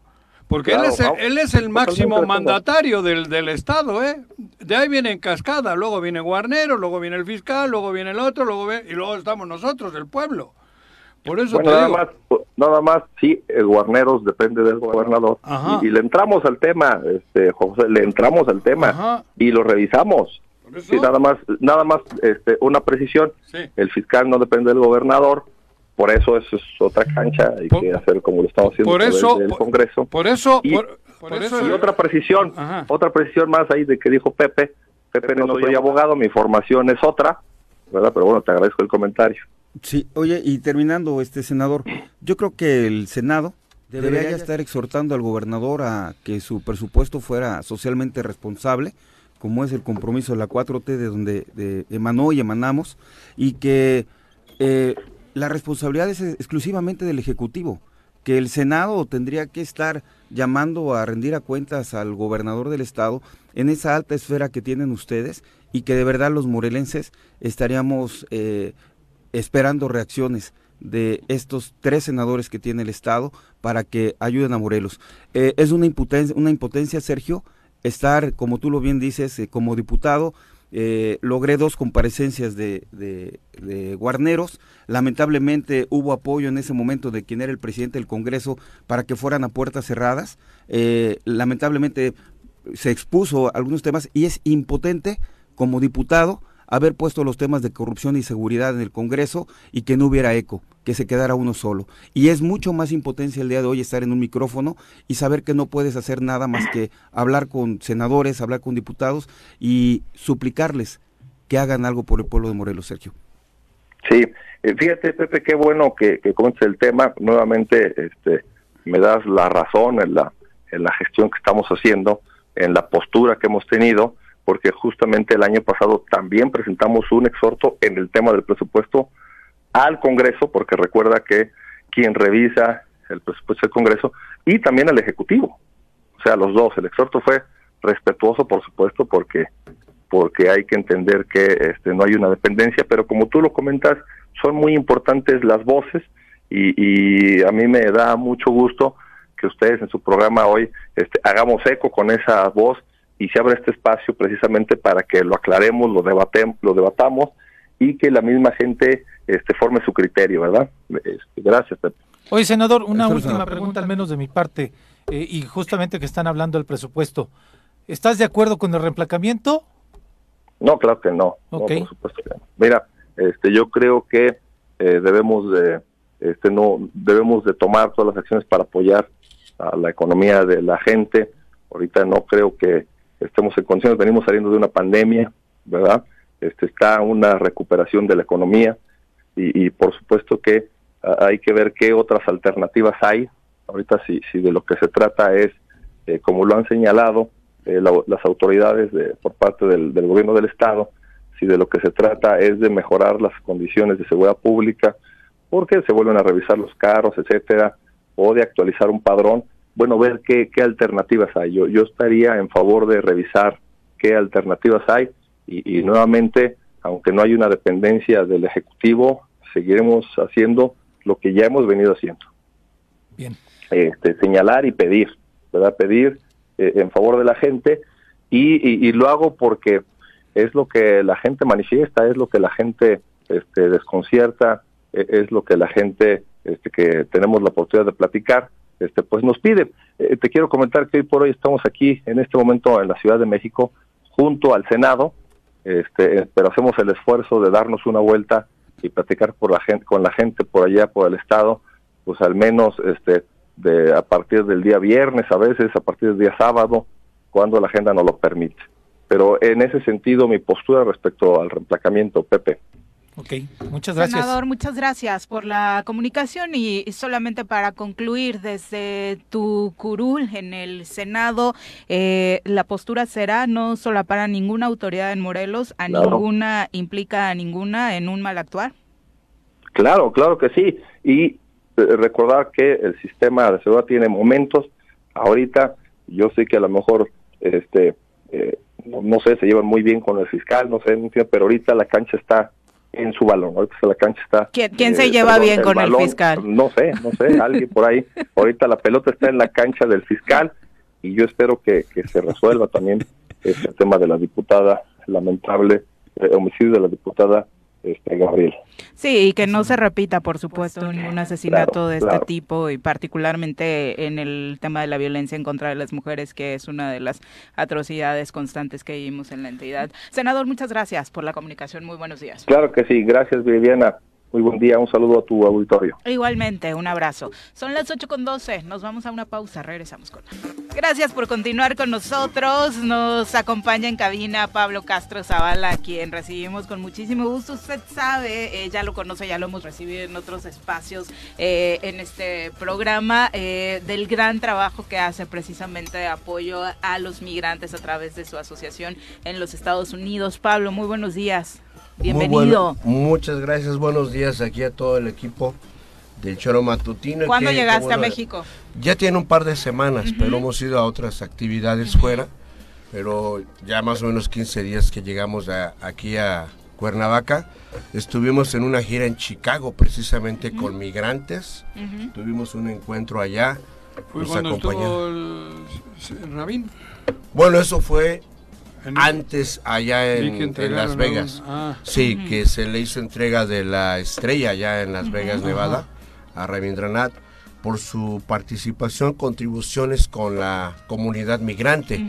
Hay que recordar que gracias a Rabin, a su esfuerzo, tenemos un busto en Las Vegas, dedicado a Emiliano Zapata, un busto de bronce, que de esa manera se conmemoró los 100 años del el centenario luctuoso del general Emiliano Zapata. Ah, Entonces fue algo muy importante, muy bonito, relevante. Que son de las cosas de las que deberíamos hablar, ¿no? y no el chismesazo que se armó respecto a tus fotos de la pelea del Canelo. Exactamente. y, ya aprovechando, ¿verdad? Esa invitación al Caneo, yo, como presidente del Paso de las Estrellas en Las Vegas, Nevada, pues son parte de los privilegios que gracias a Dios tenemos en esa ocasión. Tú siempre tienes primera yo ya He ido, yo ya he ido, yo he estado en la pelea del, Canelo varias veces, o de Márquez cuando peleó contra este Paquiao, ¿verdad? También estuve en primera fila. pero son cortesías que nos extienden. sí, claro. sangre de sí, sí, claro. sí, no, es lo que le decía a mi hermano, que me salpicaba el sudor y las gotas de sangre, canijo, ¿verdad? Entonces, obviamente, pues ah, ni la Confederación, ni de mi bolsillo sale dinero, ni de nadie para pagar esos boletos. Son cortesías que nos dan los empresarios. Ay, aparte tú no tendrías por qué darle explicaciones a nadie, de entrada eres un particular, Pero, sí la explicación es de que Rabindranath, él no pagó ningún boleto, él fue exclusivamente para recibir la estrella que le hicimos entrega en Las Vegas y pues allá yo personalmente le extendí la invitación para que me acompañara a esa pelea en Las Vegas y todo, pero eso fue el motivo, ¿no? Y como dices, eso es bonito, ¿verdad? Oiga, ¿y cómo llegó ese busto a Las Vegas? Exacto. Gracias a quien tiene Las Vegas, Nevada, capital mundial del entretenimiento, un busto. Pues gracias a Rabindranath Salazar Solorio, ¿verdad? Que se ha involucrado. Y no solamente eso, yo, yo, yo de repente también le llamo, oye, fíjate que hay esta necesidad con estos migrantes en Estados Unidos. Y él sigue apoyando desde su trinchera es siempre apoyado, ¿verdad? Lo ha dicho, yo también lo he dicho públicamente. Entonces yo la verdad, Eh, te voy a traer a su campaña, cabrón, ahora que vaya para cobrar. No, no, pues, a ver, vamos a dejar de hablar de él porque van a decir, les cae muy bien en este programa y están hablando de él, ya vimos que es su amigo. Exactamente, pero, sí, mandamos un saludo a Rabindranath Salazar, yo sé que, que se, la se, las vio duras aquí en Morelos por esa controversial asistencia a la pelea de box del Canelo, pero Camba, todos somos derecho, tenemos derecho, ¿verdad? Somos humanos a, a ir algo de entretenimiento y todo. el día que vaya yo, mejor llévame a un casino o algo ahí para chingar una lanita, cabrón. Sí, y sirve que te enseñamos cuáles son las máquinas ganadoras. Eso, o que van. ah, eso no me lo sabía, eso ya, me, interesó. Tienes un truco, tienes que estoy a punto de explotar. A ver, darte el jackpot. A ver si no coincides con un alto funcionario de Morelos. ¿A, ¿a poco? Dicen que uno de por acá. Te, ¿Ah, sí? te van a decir que sí, te van a decir que a los afines a Andrés Manuel les gusta ir a, a él, a su mamá y a algunos más. ya, que no, me no es cierto, Las Vegas, Nevada, pues ya ven que tiene todo, ¿no? Por eso es la capital mundial del entretenimiento y del pecado, ¿verdad? Del pecado y la lujuria, sobre todo, ¿no? Sí, los siete pecados capitales se reúnen pero también te puedes casar ahí fácilmente. Ay, pero luego no vale. Ya no se subir al avión, No, sí, claro. Y, y, fíjate que todavía una anécdota, me llamó por teléfono el finado obispo eméritus, Onésimo Cepeda. También le gustaba, ¿no? Me llamó a Las Vegas y dice, oye, Pablito, el año pasado. Dice, Pablito, quiero ir a Las Vegas y quiero que me muestres algunos de los nuevos casinos.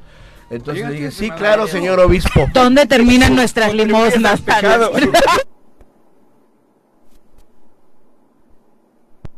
si se sabe que usted está en el casino de Las Vegas, lo va a querer excomulgar el Papa Francisco.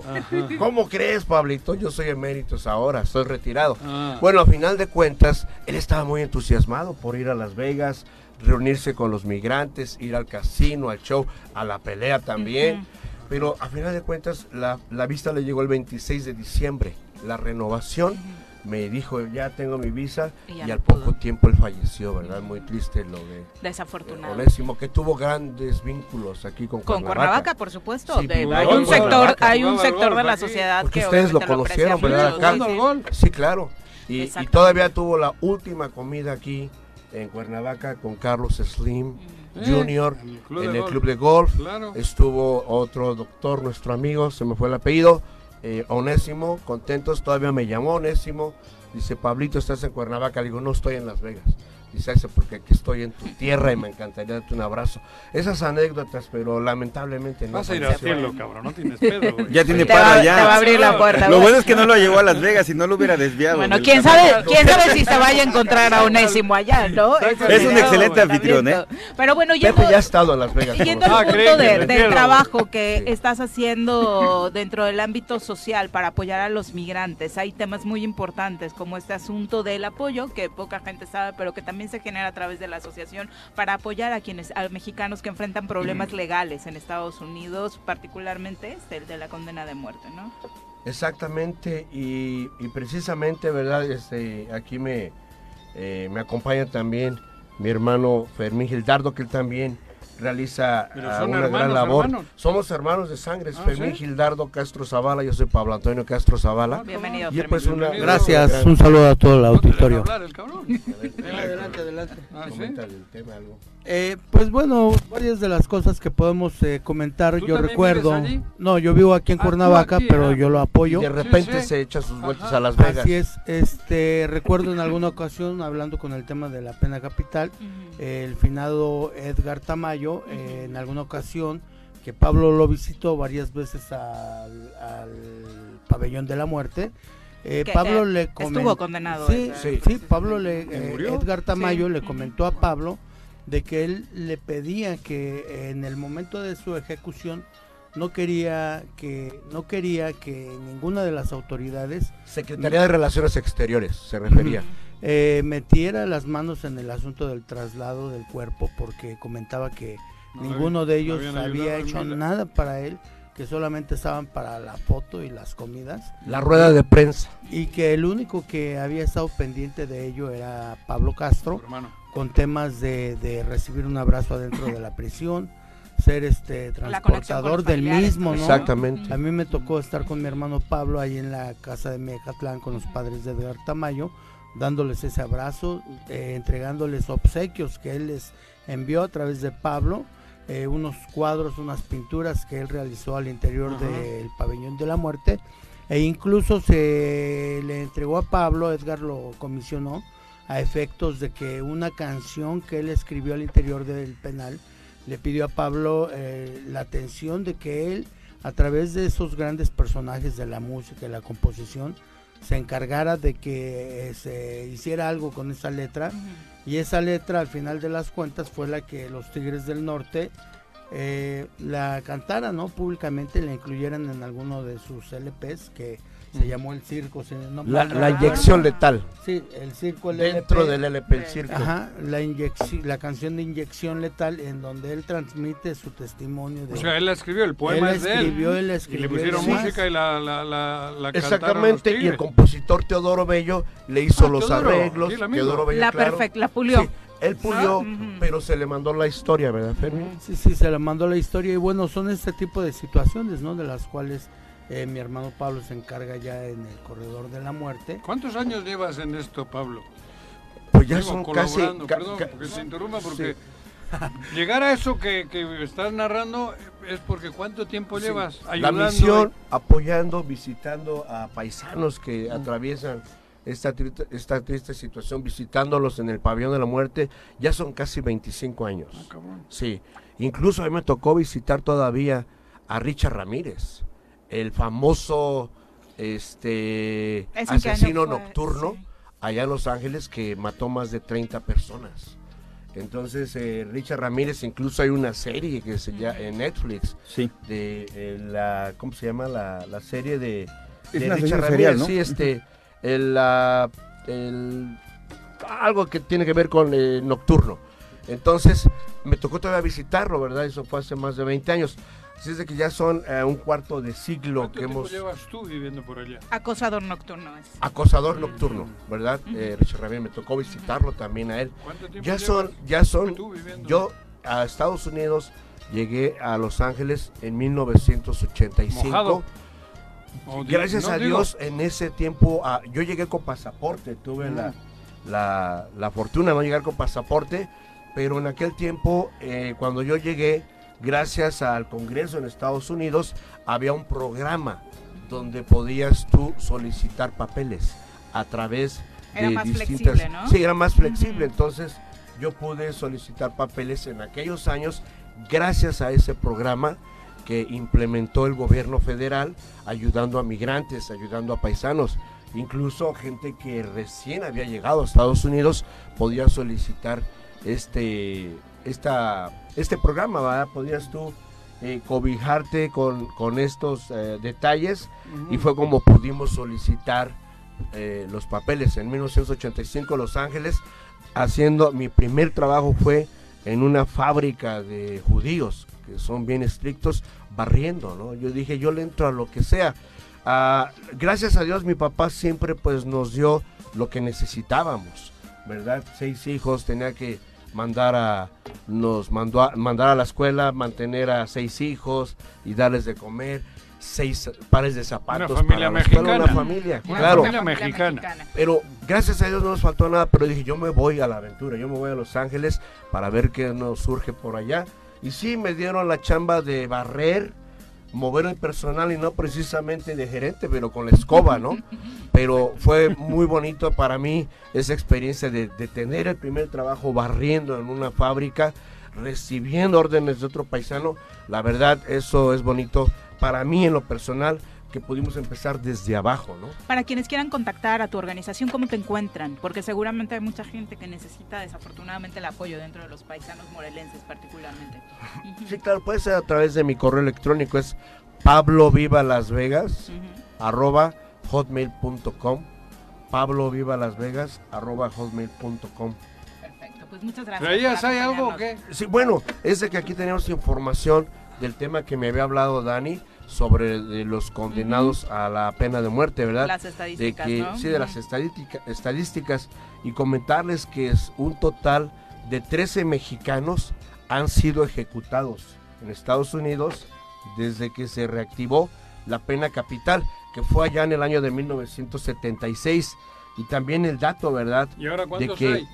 En la actualidad, ¿hay alguno? En la actualidad, ¿En el corredor de la muerte? En el corredor de la muerte, 53 mexicanos ah, enfrentan la pena de muerte. Si gustas aquí, hermano, dar el dato, porque vienen algunos nombres, ¿no?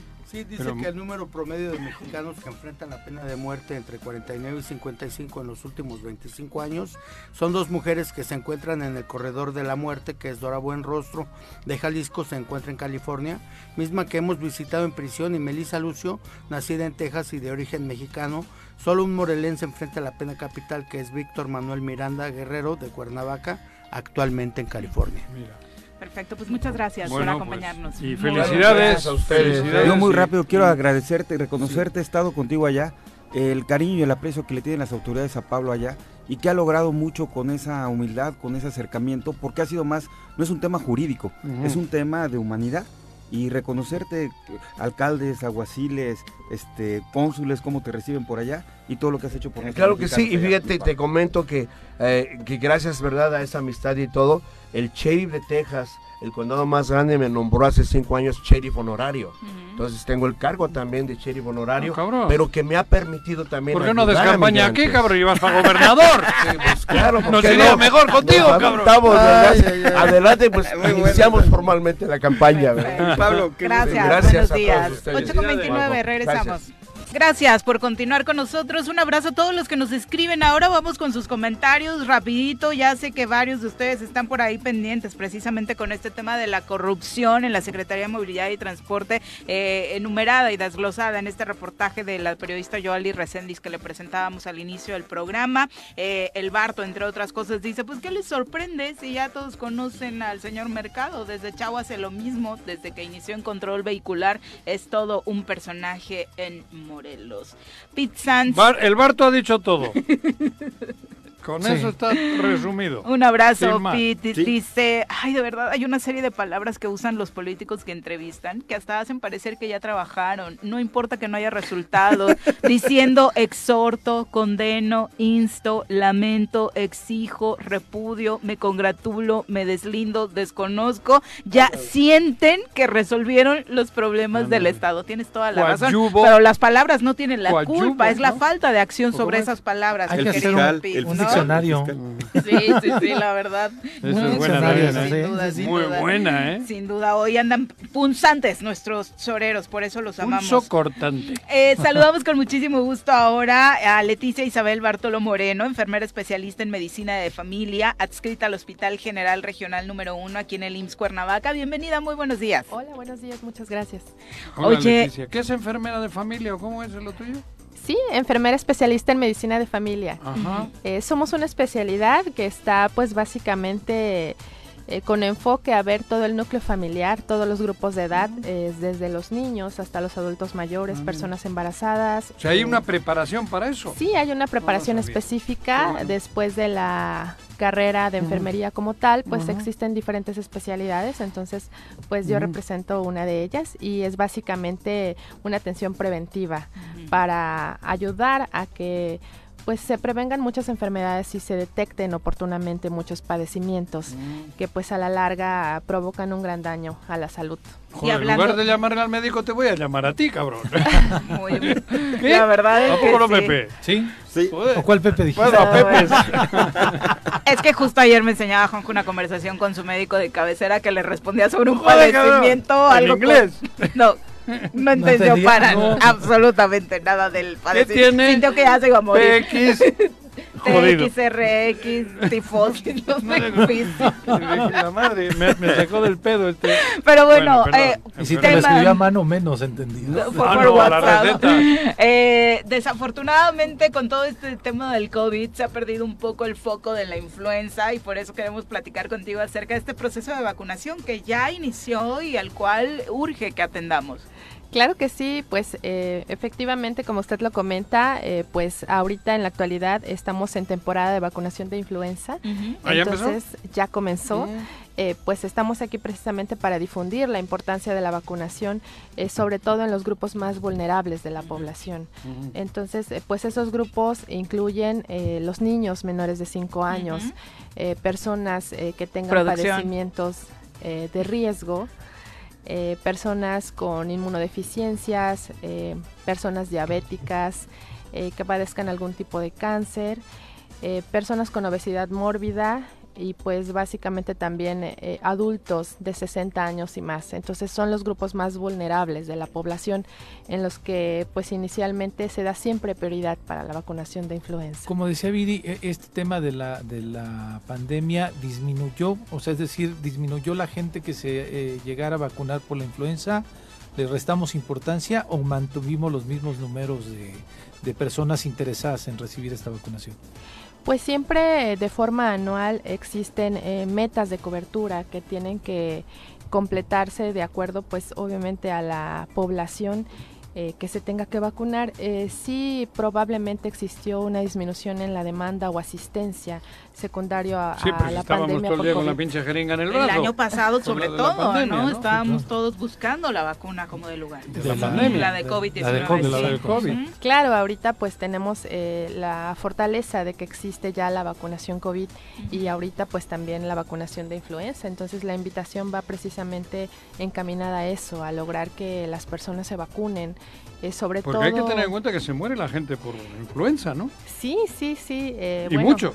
Sigue siendo una enfermedad importante. Importante. Eh, pues hace no muchos años hubo una epidemia de Una influenza. Lo que se pretende, pues, eh, cuando se generan las vacunas es precisamente, pues, disminuir eh, la mortalidad por las enfermedades y, pues, eso nos da una oportunidad y, pues, mejorar básicamente eh, la esperanza de vida o, o la situación de que las personas fallezcan por este tipo de padecimientos. Había temor que si ponías una, la otra podía ser perjudica perjudiciable o no. Todo, no hay problema, no, No, no tiene ningún ninguna problema. contraindicación el, la el que se influenza con la vacune del COVID. No. Influenza eh, y COVID pueden aplicarse de manera simultánea. ¿Ah, sí? Sí, claro que ¿El mismo sí. día? Sí, el mismo Sí, día pueden aplicarse. Lo Y están en los- haciendo en, el- en la Universidad Autónoma del Estado de Morelos, pero no sé si lo están haciendo a través de ustedes o es a través de los servicios de salud.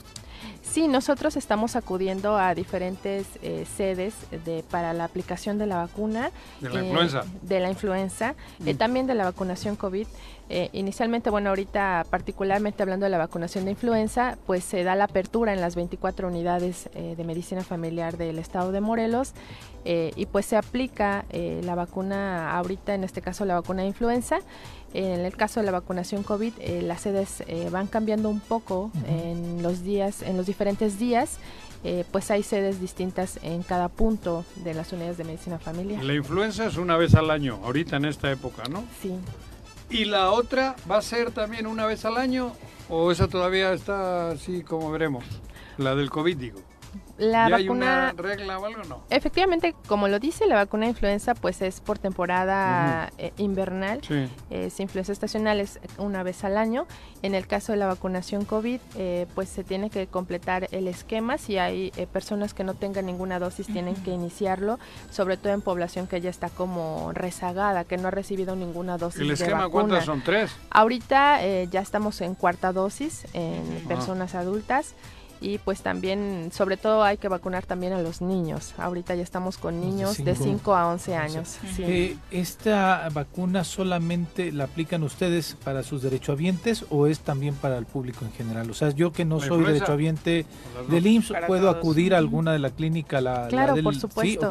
Sí, sí, es, es una política de, de no rechazo. Cualquier persona que necesite la vacuna, pues se puede aplicar a, a, a esta vacuna. Y siempre agradecidos nosotros de que han hecho el favor, por Sí, supuesto, claro. de venir a vacunarnos incluso Aquí. aquí, para hacer eh, precisamente la promoción y, y afortunadamente los resultados de prevención de esta vacuna son extraordinarios, ¿no? Sí, creo que esa es realmente la mejor recompensa que podemos tener. Eh, los resultados que se obtienen al vacunar a las personas, pues son maravillosos.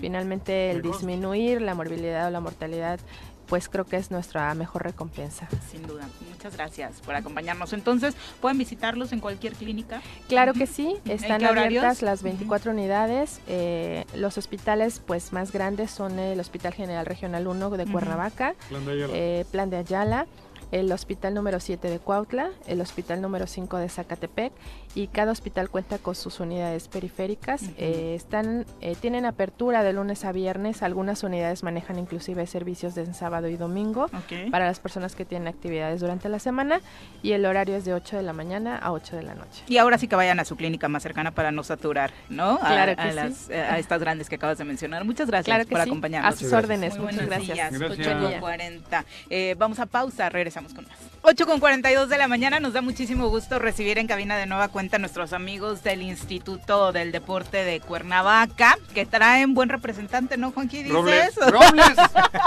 Robles. Robles, cabrón.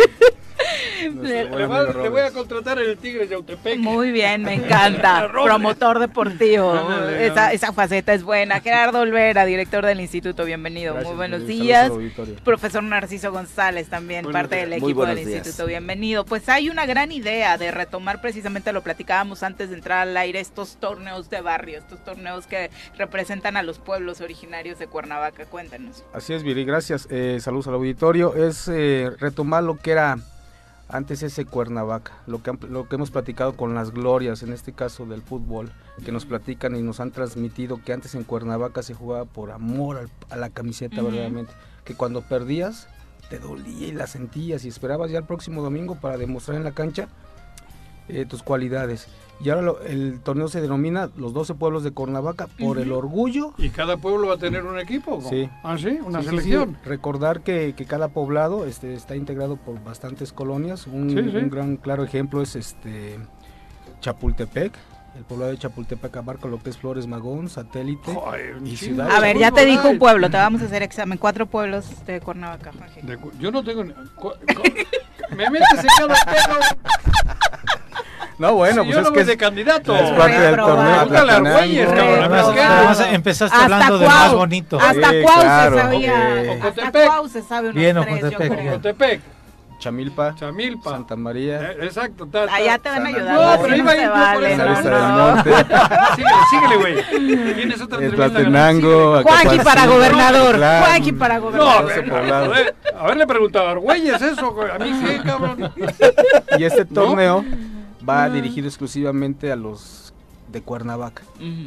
Hombres y mujeres, categoría libre. Por primera vez, en las dos, en ambas ramas, ah, por primera vez se va a llevar a cabo el 12 pueblos por el orgullo de mi barrio y de mi colonia para las damas. Ah, es importante considerarlas. Me encanta eso. Si tú quieres eh, meter a tu equipo, este, vas a representar únicamente a tu poblado. ¿En qué nos vamos a basar? En el INE. Claro. Ah, tienen que ser residentes del poblado. exactamente, del poblado. Y lo vamos a permitir porque nos han hablado este, gente de Zapata, amigos en esta cuestión del fútbol de Jutepec. No pueden participar. Es exclusivamente, van a ser 30 mil pesos a primer lugar en efectivo. Ni Germán Villa ni estos güeyes, nada. Ah, bueno, si, si su INE dice que son de Cuernavaca. Ah, bueno, Capaz que su INE ya dice, pero bueno. vamos a pero ahora que hablas de otros municipios, ojalá sea un buen ejemplo que se replique en otros municipios para armar torneos de este tipo, ¿no? Porque la verdad es que vale la pena recuperar eh, estos esfuerzos de antaño donde se hablaba de que pues ahí nacía el talento local, ¿no? talento. y va a ser libre en edades, sí, selección. y hasta dos menores de edad, 16, 17 años, ah, para ellos obviamente no tienen el INE, pero sí la carta responsiva del padre o tutor y una carta de residencia. ¿Ya iniciaron las inscripciones? Ya iniciamos en el Instituto del Deporte de Cuernavaca al 688-5424, son gratuitas, es importante mencionarlo. A los ocho que califiquen a cuartos de finales vamos a dar un uniforme completamente gratuito. Mira. Y ese uniforme, un ejemplo es importante citarlo, si pasa a Chapultepec, dirá el uniforme 100% Chapultepec. Ah, Orgullosamente Chapultepec, hecho en Chapultepec. Que tengan esa identidad los jugadores y jugadoras. Una, una pregunta, Jau. Este, ¿Va a haber un equipo por cada poblado o porque tal vez el ayudante municipal quiere meter su equipo y de pronto hay otro equipo este que tiene cierta tradición en esa Adelante, eh, no es exclusivo para esta para esta edición Pepe, lo vamos a abrir podrán participar tantos equipos del poblado como sea necesario. Ok, pero este, necesariamente que los jugadores que sean del poblado. pero ¿qué pasa, por ejemplo, si satélite, que es una colonia muy arraigada en Cuernavaca, quiere participar únicamente como satélite, se podrá llamar satélite, pero con puros jugadores satélite. Okay. Si Flores Magón quiere participar con Flores Magón, puros de Flores Magón, Altavista, La Barona. Pero si quieres participar como poblado, se abre el, abanico para que tú puedas elegir jugadores del poblado, una, una selección ¿Y dónde van a jugarse los partidos? Todos los partidos son en Cuernavaca. Todos en Cuernavaca exclusivamente. Todos tienen sus canchas, ¿no? Sí, desde apenas entregaron la de eh, la, lagunilla, están por entregar la de la estación, pasto sintético, y los partidos van a ir desde Buenavista del Monte hasta Huatepec, hasta Capancingo, Flowers. Flores Magón. Flores Magón, este, todos los campos de Lazate, Atlacomulco. No, Atlacomulco todavía no entra, las granjas no, pueden entrar, sí, ya no todavía. El Olímpico de las El Olímpica, Altavista, ya están en... Y algo importante, el profe Berna, estamos ya en pláticas con él para que su colegio... ¿El arbitraje? Del arbitraje. También, ¿Con bar o sin bar? Sin bar, ¿no? Porque no está dando resultados. Todavía no tenemos los El bar lo pone Pepe. no será necesario. A ver, con P grande después del partido. Los Pepes ponen el bar, güey. Yo, estoy muy emocionado. Mi papá juega fútbol, platicábamos ahorita ahí esos grandes partidos en la estación, satélite, todo eso. Y Juanjo, quiero donar un este 15 uniformes gratuitos para que ustedes pongan la mecánica aquí en nuestro auditorio le obsequiamos esos uniformes y los, ponemos a la audiencia que nos está escuchando y que ya hemos estado en contacto con varios. Este, aquí está Pepe Casas, que agradecemos el, eh, la participación y adelante. Nos va a donar el choro, ¿eh? ¿Tiene costo de inscripción? es gratuito. Ningún costo, es totalmente gratuito. Este, hay que empezar ya a inscribirse, hay que llamar a, a las instalaciones del Instituto de Deporte de Cuernavaca al 688-5424 y es lo repito, totalmente gratis. Iniciamos el 24 de octubre, hay que decir que el, la final está programada para el sábado 10 de diciembre. diciembre. Durante el Mundial. Sí, les vas a quitar a Qatar, les van a quitar el rating, pues a la selección tal vez sí, ¿eh? Sí, sí, sí, esa es la idea, este, darle alternativas a la ciudadanía y que sientan que darles ese sentido de pertenencia e identidad con su colonia.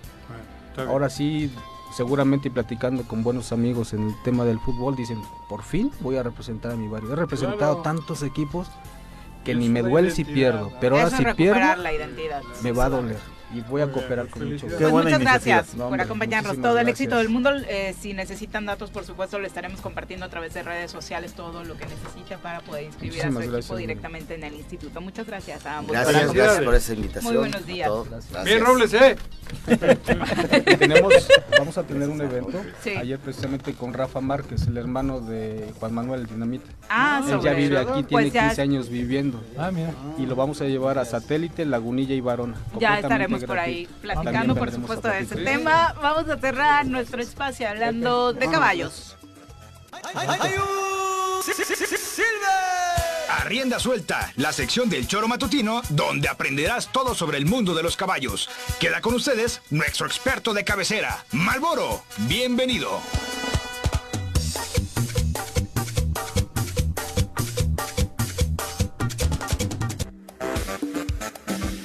días, bienvenido. aquí corriendo. Corriendo a caballo. Casi, casi. Ahora sí que llegaste a rienda suelta. A rienda suelta, sí. Amigos, ¿qué dicen? ¿Cómo están? ¿Todo bien?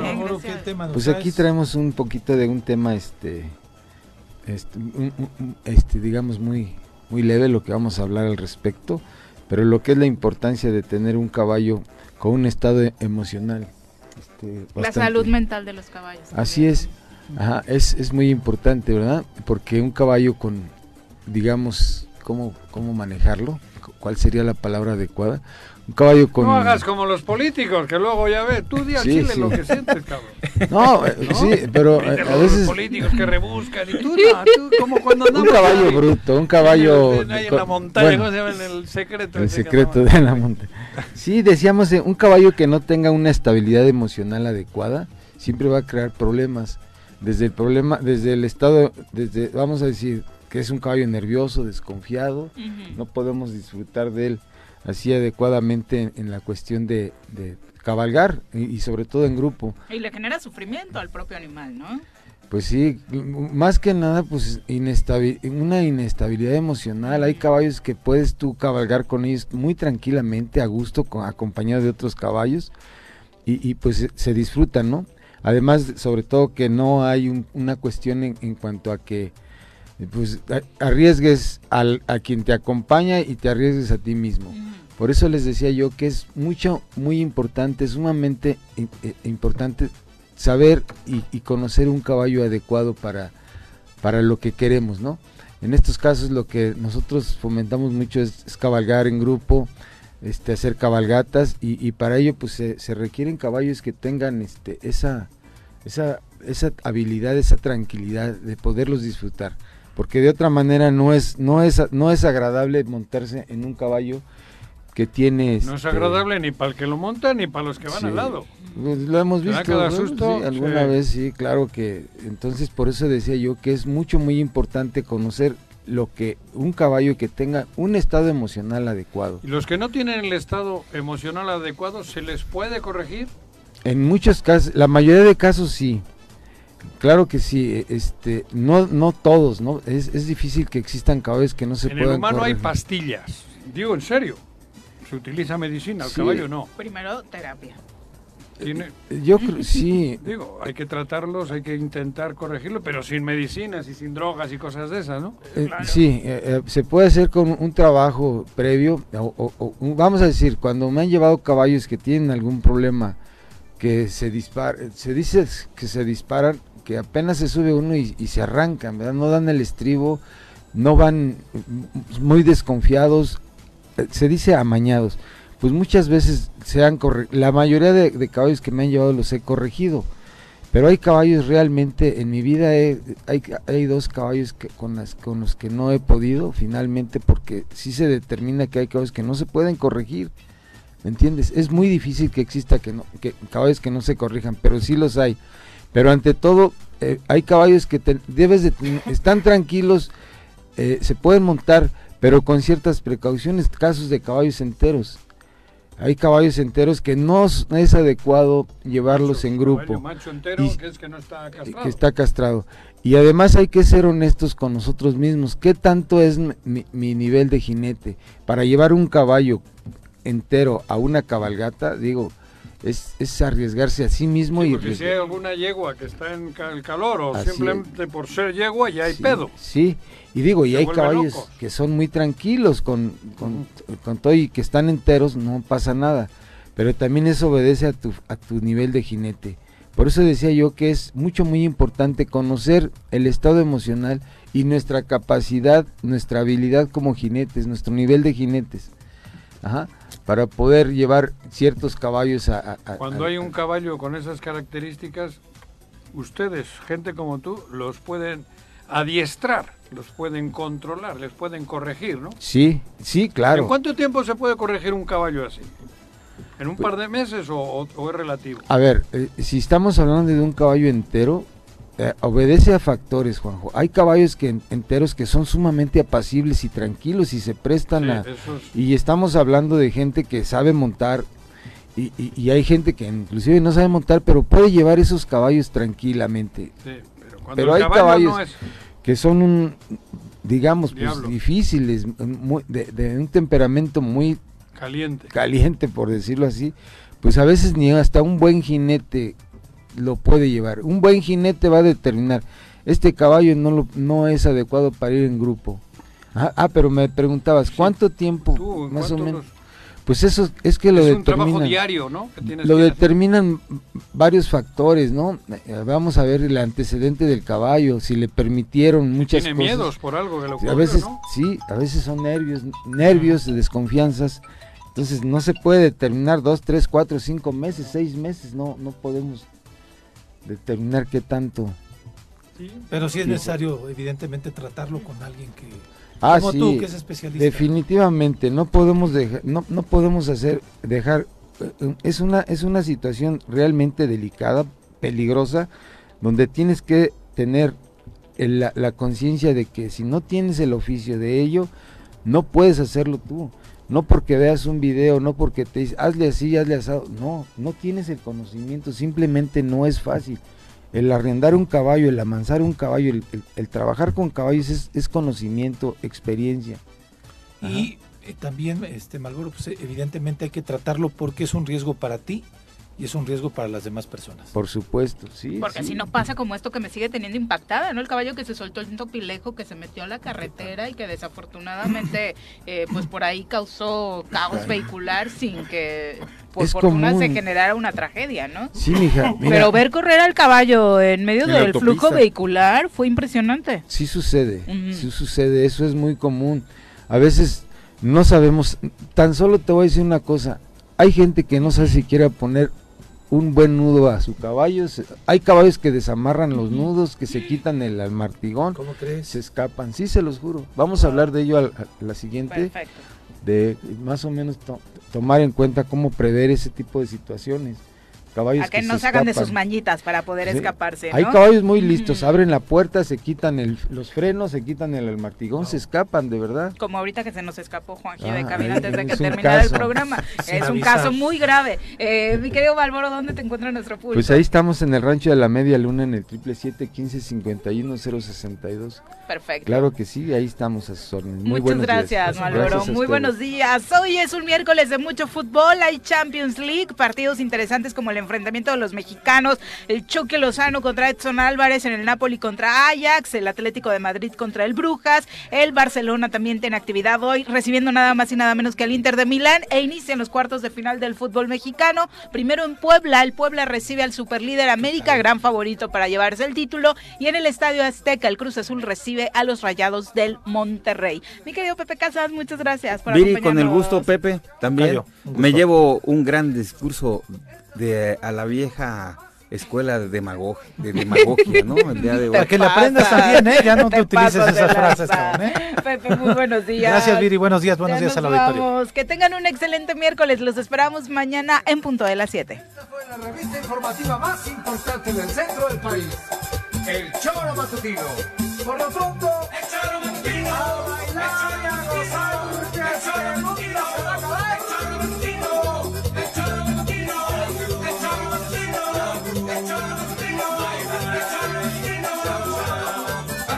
Thank you.